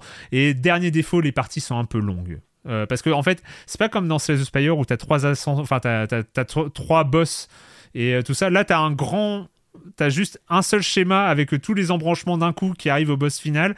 Et il y a un côté un peu interminable où tu, tu, tu t'avances pas assez vite. euh, et voilà. Mais bon, bref. Tout le reste, le système de jeu en lui-même est hyper hyper solide et c'est quand même le plus important. Et j'ai pas dit le prix, j'ai pas dit le prix, il est disponible pour une vingtaine d'euros sur PC, Aces and Adventures. Voilà, ça va? Vous avez suivi ou pas? Vous non Moi, j'ai pris des notes. Non, non, non, mais prête, hein. euh, prête pour ta co- première conférence euh, sur les rock deck builders. Eh, et vous savez quoi? C'est reparti la semaine prochaine. Il y en a un autre. Et là, interro surprise. Alors les deux, les deux Alors, Patrick. grandes familles de Rogue. Alors donc Julie, alors tu vas nous en dire les deux. Ah, je suis pas là la semaine prochaine, moi, hein, donc. euh, Voilà, voilà, voilà, voilà. Et bah écoutez, c'est fini euh, pour cette semaine avec le jeu vidéo. Et puis, euh, bah, c'est le moment de la question rituelle à laquelle vous n'avez pas échappé. Et quand vous ne jouez pas, vous faites quoi? Julie Alors, je bouquine en ce moment, je, lis Les Nuits que l'on choisit, qui est un livre d'Elise Costa qui a été publié aux éditions Marchiali. Les éditions Marchiali, c'est vrai que c'est genre... euh, Enfin, j'y vais, à- l'aveugle. Souvent, euh, je chope leurs bouquins et je sais que je vais... C'est vraiment une référence pour moi en termes de non-fiction.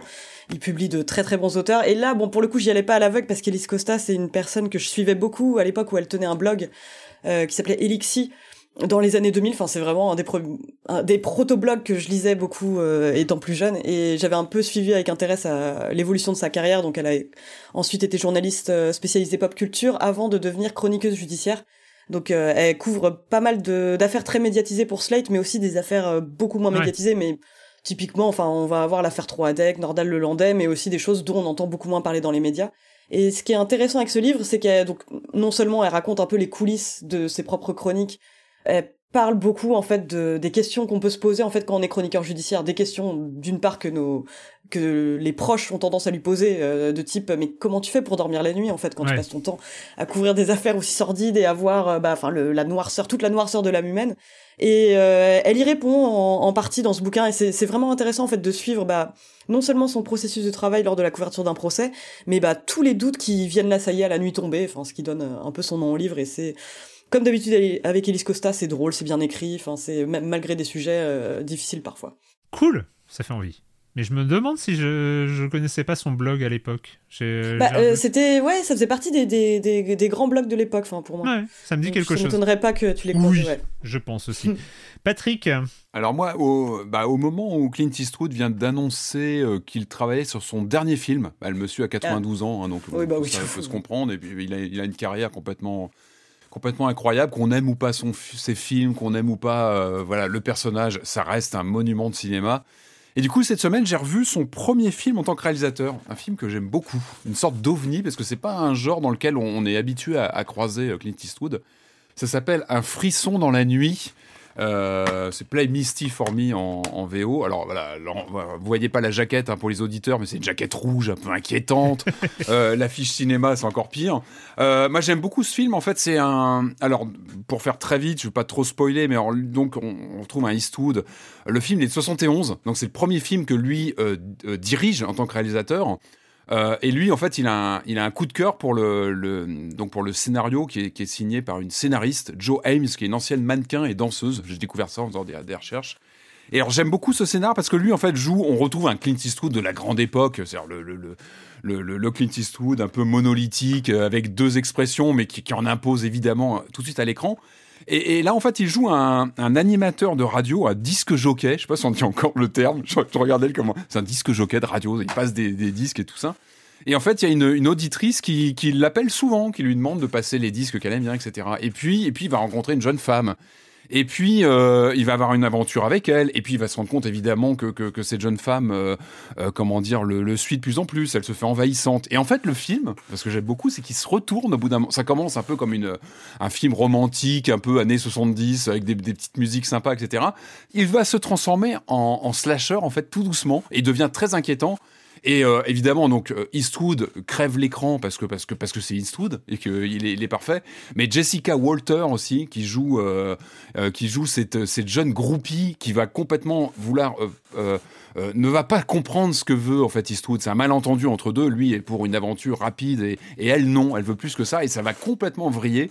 Et elle est elle elle est exceptionnelle dans le rôle comme ça d'une jeune femme qui va complètement être obsédée par le personnage de Eastwood. Et c'est euh, le film est, incroyable parce qu'il est euh, très efficace. Et je trouve que les, les- tout le casting est, vraiment impeccable. En plus, il est fait dans des conditions très particulières. Première réalisation de Eastwood, qui donc, comme je disais, il a le coup de cœur pour le, pour le travail de la scénariste. Euh, je voyais, il a été filmé en un mois. Euh, Eastwood voulait tellement le faire qu'il a dit, OK, je ne prends pas de cachet, je vais juste prendre un petit intéressement sur les entrées parce que c'était vraiment un projet de cœur. Il tourne le film donc en un mois, dans, je crois, dans, dans sa, dans sa, comment dire, dans sa région natale. Donc c'est vraiment fait comme ça à la va-vite. Par contre, le film, il est, il est, il y a une tension pendant tout le film qui est assez incroyable. On se demande vraiment, et, même en le revoyant, je me dis, mais jusqu'où ça va aller quand on a vraiment une descente vers l'horreur progressive qui est assez impressionnante. Euh, après, j'adore. Enfin, il y a une, affiche américaine là. Moi, j'ai le DVD euh, français, mais la jaquette américaine, elle est très psychose compatible. Mm. Enfin, on sent qu'on est vraiment dans l'effet psychose. Et j'adore la, la baseline, c'est The scream you hear, maybe your own. C'est-à-dire, le scream, que vous allez- le, le cri que vous allez entendre dans le film, ce sera, peut-être le vôtre. Ah, J'adore. Enfin, c'est, Ah, incroyable. Et donc, moi, j'ai ce DVD, donc c'est, mais qui doit être un pressage des années 90, mais qui est typique. Moi, j'adore. C'est, c'est un objet. Aujourd'hui, le DVD des années 90, c'est, c'est très loin. Hmm. Avec, bah, évidemment, les, les, les menus, tout ce qu'on a aimé à, à l'époque, euh, à l'arrivée du DVD. Mais c'est tout bête, mais il y, a des- y, a, y, a, y a des options DVD-ROM, il y a des contenus comme ça. euh, Il y a une inscription à la newsletter. Vous mettez votre DVD dans le lecteur et on peut cliquer et s'inscrire à la newsletter. Enfin voilà, c'était le futur, c'était le DVD euh, vidéo, c'était incroyable. Mais voilà, un film qu'on- qui n'est pas le plus connu de Eastwood, Ouais. mais qui est, qui est une sorte d'ovni dans sa filmo et c'est sa première réale. Et je crois qu'il a, il a lui-même un attachement particulier à, à, bah, bah, ce qui reste un, vraiment un, un cas à part dans sa, dans sa longue, longue, longue filmographie euh, donc de, de Clint Eastwood. Un frisson dans la nuit que je recommande. Eh ben, moi, de mon côté, j'ai été voir Super Mario Bros. Ah, tu l'as vu Le Oh, film. bah voilà, je fais Ah. un retour. Il fallait. Tu l'as vu. Il fallait. Ouais, je l'ai vais vu. nous en parler. Mes enfants ont adoré. Est-ce qu'il y a besoin de plus? Je ne sais pas. Pas tant. hein. Pas tant. Le problème avec Super Mario Bros, c'est que c'est pas un bon film d'animation. C'est pas un bon film d'animation parce qu'il y a eu le Chapeauté 2, par exemple. C'était il y a quelques Oui, semaines. Si vous avez vu le Chapeauté 2, vous savez ce qu'est un bon film d'animation. Et on va pas se mentir, Super Mario Bros n'est pas un bon film d'animation. C'est une bonne adaptation de Mario au cinéma. C'est c'est deux choses différentes. C'est en fait, ils se sont pas encombrés de vouloir faire un grand film. Comme Chapeauté 2. Chapeauté 2, allez voir Chapeauté 2. Pour moi, c'est un grand film d'animation. C'est pas du... En fait, je pense qu'ils avaient même pas cette ambition-là. Faut dire que le lore à partir duquel ils ont travaillé, limité. Et puis là, je pense que cette fois, ils avaient Nintendo sur le dos, contrairement au fameux film d'il y a 30 ans Oui, où euh, oui. les réals étaient un peu en, en roue libre et on fait une sorte de Blade Runner. Mais disons un peu que l'univers narratif lié à Super Mario est un peu limité. C'est, euh, on a, on a des créatures, on a des, on a plein de, euh, on a plein de références. Mais en termes, d'ailleurs, ils en ont fait un peu euh, ce qu'ils voulaient. hein. Je veux dire, Mario, il commence à Brooklyn, il part dans son monde des champignons. C'est-à-dire qu'il y a un début dans la vie de Oui. tous les jours, On etc. revient à ça, qu'on avait Ouais. on- a- J'ai l'impression que Nintendo a un peu éclipsé ça, les, les- les origines, les plombiers, le côté. Il y a, euh, il y, y a tout un début d'origine story de Mario. Donc, comme euh, le film de, comme on le film de 93. hein. comme qu'il le film de qu'il 93. faut Mais- revoir. Non, Non, ça, on peut ne pas le revoir. Mais, euh, et, et après, pourquoi pas? Encore une fois, je le dis, mes enfants ont adoré. Mes enfants connaissent Mario, euh, connaissent les jeux, etc. Moi, j'ai passé finalement un pas un mauvais moment. Déjà, tu vois, beaucoup, déjà Tu bien. vois, je, je, je, je dis pas. euh, pas ta montre. je, je, je dis pas que. euh, je dis juste, c'est pas un bon film d'animation. C'est juste pour les gens qui ont envie d'aller voir un film Mario. Enfin, on, on redit les phrases. Envie d'aller voir un film Mario. Oui, il faut avoir l'envie déjà. Déjà, déjà, t'as pas forcément envie. C'est pas forcément Bah, euh, une idée que t'as en tête. Tiens, si j'allais voir un, un film basé oui, sur parce qu'un Mario. film Est-ce que j'ai envie Déjà, avant qu'il sorte, qui avait envie d'un film d'animation avec Mario? C'est ça aussi l'idée. C'est qui avait envie d'un film d'animation avec Mario? Bah, surtout qu'on est sur un format interactif par définition qui là se retrouve linéaire et qu'est-ce qu'on en garde? Et après, bah, une fois que, une fois que tu as accepté ce postulat de départ, hein, que tu accompagnes tes enfants et que tes enfants sont ravis, euh, bah, tu y vas en tant que joueur euh, et donc connaisseur de l'univers de Mario que tu as accompagné à travers les années, tout ça. Donc les rêves, tu les as. Donc tu, elles te font marrer. Le fait que euh, Mario commence Origin Story, eh ben, il va falloir commencer à apprendre à être un personnage de jeu de plateforme. Donc, tu as, une petite séquence qui est très drôle où Mario apprend à jouer à un jeu de plateforme. Et c'est super. Enfin, ça n'a pas de sens dans un film. Ça n'a aucun sens. Mais, dans un film d'animation Mario, c'est cool. Et il y a plein de trucs qui sont cool. Peach est cool. Euh, les, les, les, les clins d'œil sont, sont drôles. Euh, évidemment, énorme, clin enfin, énorme référence à Mario Kart, énorme référence à. Il y a des passages comme ça à Donkey Kong euh, et, et- et ce genre de choses. Voilà, c'est un, truc à, c'est un, un truc de fan service. Je, je voulais pas utiliser ce terme, mais il est tellement évident euh, pour pour ça. Et après, c'est le, le, le travail euh, en lui-même. Et, et jamais, c'est, on est, on n'est jamais surpris tant que ça. C'est un peu scolaire, non, mais c'est un peu. Je l'ai pas vu, hein. Je vais aller le voir dès que je peux, mais c'est un peu la crainte que j'avais, c'est de quelque chose de très lisse et de très très appliqué, très scolaire. Et c'est pour ça que j'ai beaucoup, j'ai de l'affection pour le mauvais, le mauvais élève de 93. Non, qui euh, était mal fichu, avec euh, qui tentait quelque chose de complètement planté, de raté. Mais il, il essayait quelque chose, Il une est attachant dans son interprétation. plantage, faut l'avouer. Une interprétation, et il est brillant dans ce, dans ce naufrage euh, majestueux qu'il est. Bah, là, Enfin, là- majestueux, là- mais- là, oui, on peut, on peut appeler ça scolaire. Et en même temps, je, trouve ça mm, trop méchant quand même parce que je pense qu'il y a eu vraiment eu une réflexion sur, bon ok, qu'est-ce que les gens ont envie de voir quand ils vont voir un film Mario? C'est là où il est... il- mais ils ont aussi envie d'être surpris. Donc, il n'est pas si scolaire que ça. Parce que, et en fait, Mhm. ils ont intégré le fait qu'il faut que ça parte un peu dans tous les sens. Que Mhm. euh, qu'il faut qu'il y ait des refs euh, un peu 10 à la seconde, que on sache à, à tout moment qu'on est dans un film Mario. Il y a des petits trucs marrants à droite à gauche qui fonctionnent bien et, euh, et je me suis marré et, euh, et tout ça. Et pour toi, c'est, est-ce que c'est au-dessus d'un Ra- Wreck-It Ralph, tu sais, le, le, le, le, Disney, du coup, qui, qui abordait aussi la question jeu vidéo avec ce côté plus peut-être décalé euh, C'est pas le même exercice non plus, hein. là on est sur quelque chose C'était pas non, très, non plus un grand film. Euh, Wreck-It Ralph, c'était. mais, mais il avait. C'était un, un truc qui avait un peu plus d'ambition hmm. euh, cinématographique. Hmm. Sincèrement, Mario n'a pas d'ambition cinématographique. C'est un peu, on va voir une grande cinématique. On va voir une grande cinématique. Moi, le, le fait que Mario parle, ça me gêne tout le temps, mais bon, c'est pas grave, on finit par, on finit par l'accepter. Il y a des trucs inutiles tout le temps, mais voilà, c'est une grande cinématique, c'est cool. Euh, et euh, et c'est compliqué d'être complètement méchant contre ce film. Il surcartonne un, un point Ah, stratosphérique dans- en termes d'entrée. On savait que Super Mario était euh, plus. euh, euh, c'était quoi? Ouais. C'était c'était il y a une quinzaine d'années. On disait déjà euh, Mario est plus célèbre que Mickey dans le monde. Ah, il y a Donc, plus, euh, plus que ça, c'était fin des années 80 aux États-Unis notamment. Voilà, donc euh, c'est euh, très vite, ça- c'est devenu la mascotte de la pop culture. Donc c'est vrai que tu arrives avec un, voilà, il y a, il y a- c'est un peu un gros paquebot, un, un gros, euh, un gros, euh, un gros camion euh, marqué film d'animation Mario que vous attendiez tous et toutes euh, euh, depuis 30 ans, et il est là et euh, il tient ses promesses en termes, en termes de rêve quoi. Euh, mais le reste, c'est pas, euh, voilà. Allez voir le chapeauté 2. Il n'y a pas un jeu inspiré du film. Ça peut être drôle. Mais il peut pas. Le film est inspiré des jeux. Drôle. Ou alors c'est un, un truc que ça se mord la queue, ça À la Street. Fighter. Voilà, merci à tous les deux, c'est fini pour cette semaine et on se retrouve la semaine prochaine pour parler de jeux vidéo sur libération.fr et sur les internets. Ciao Ciao. Salut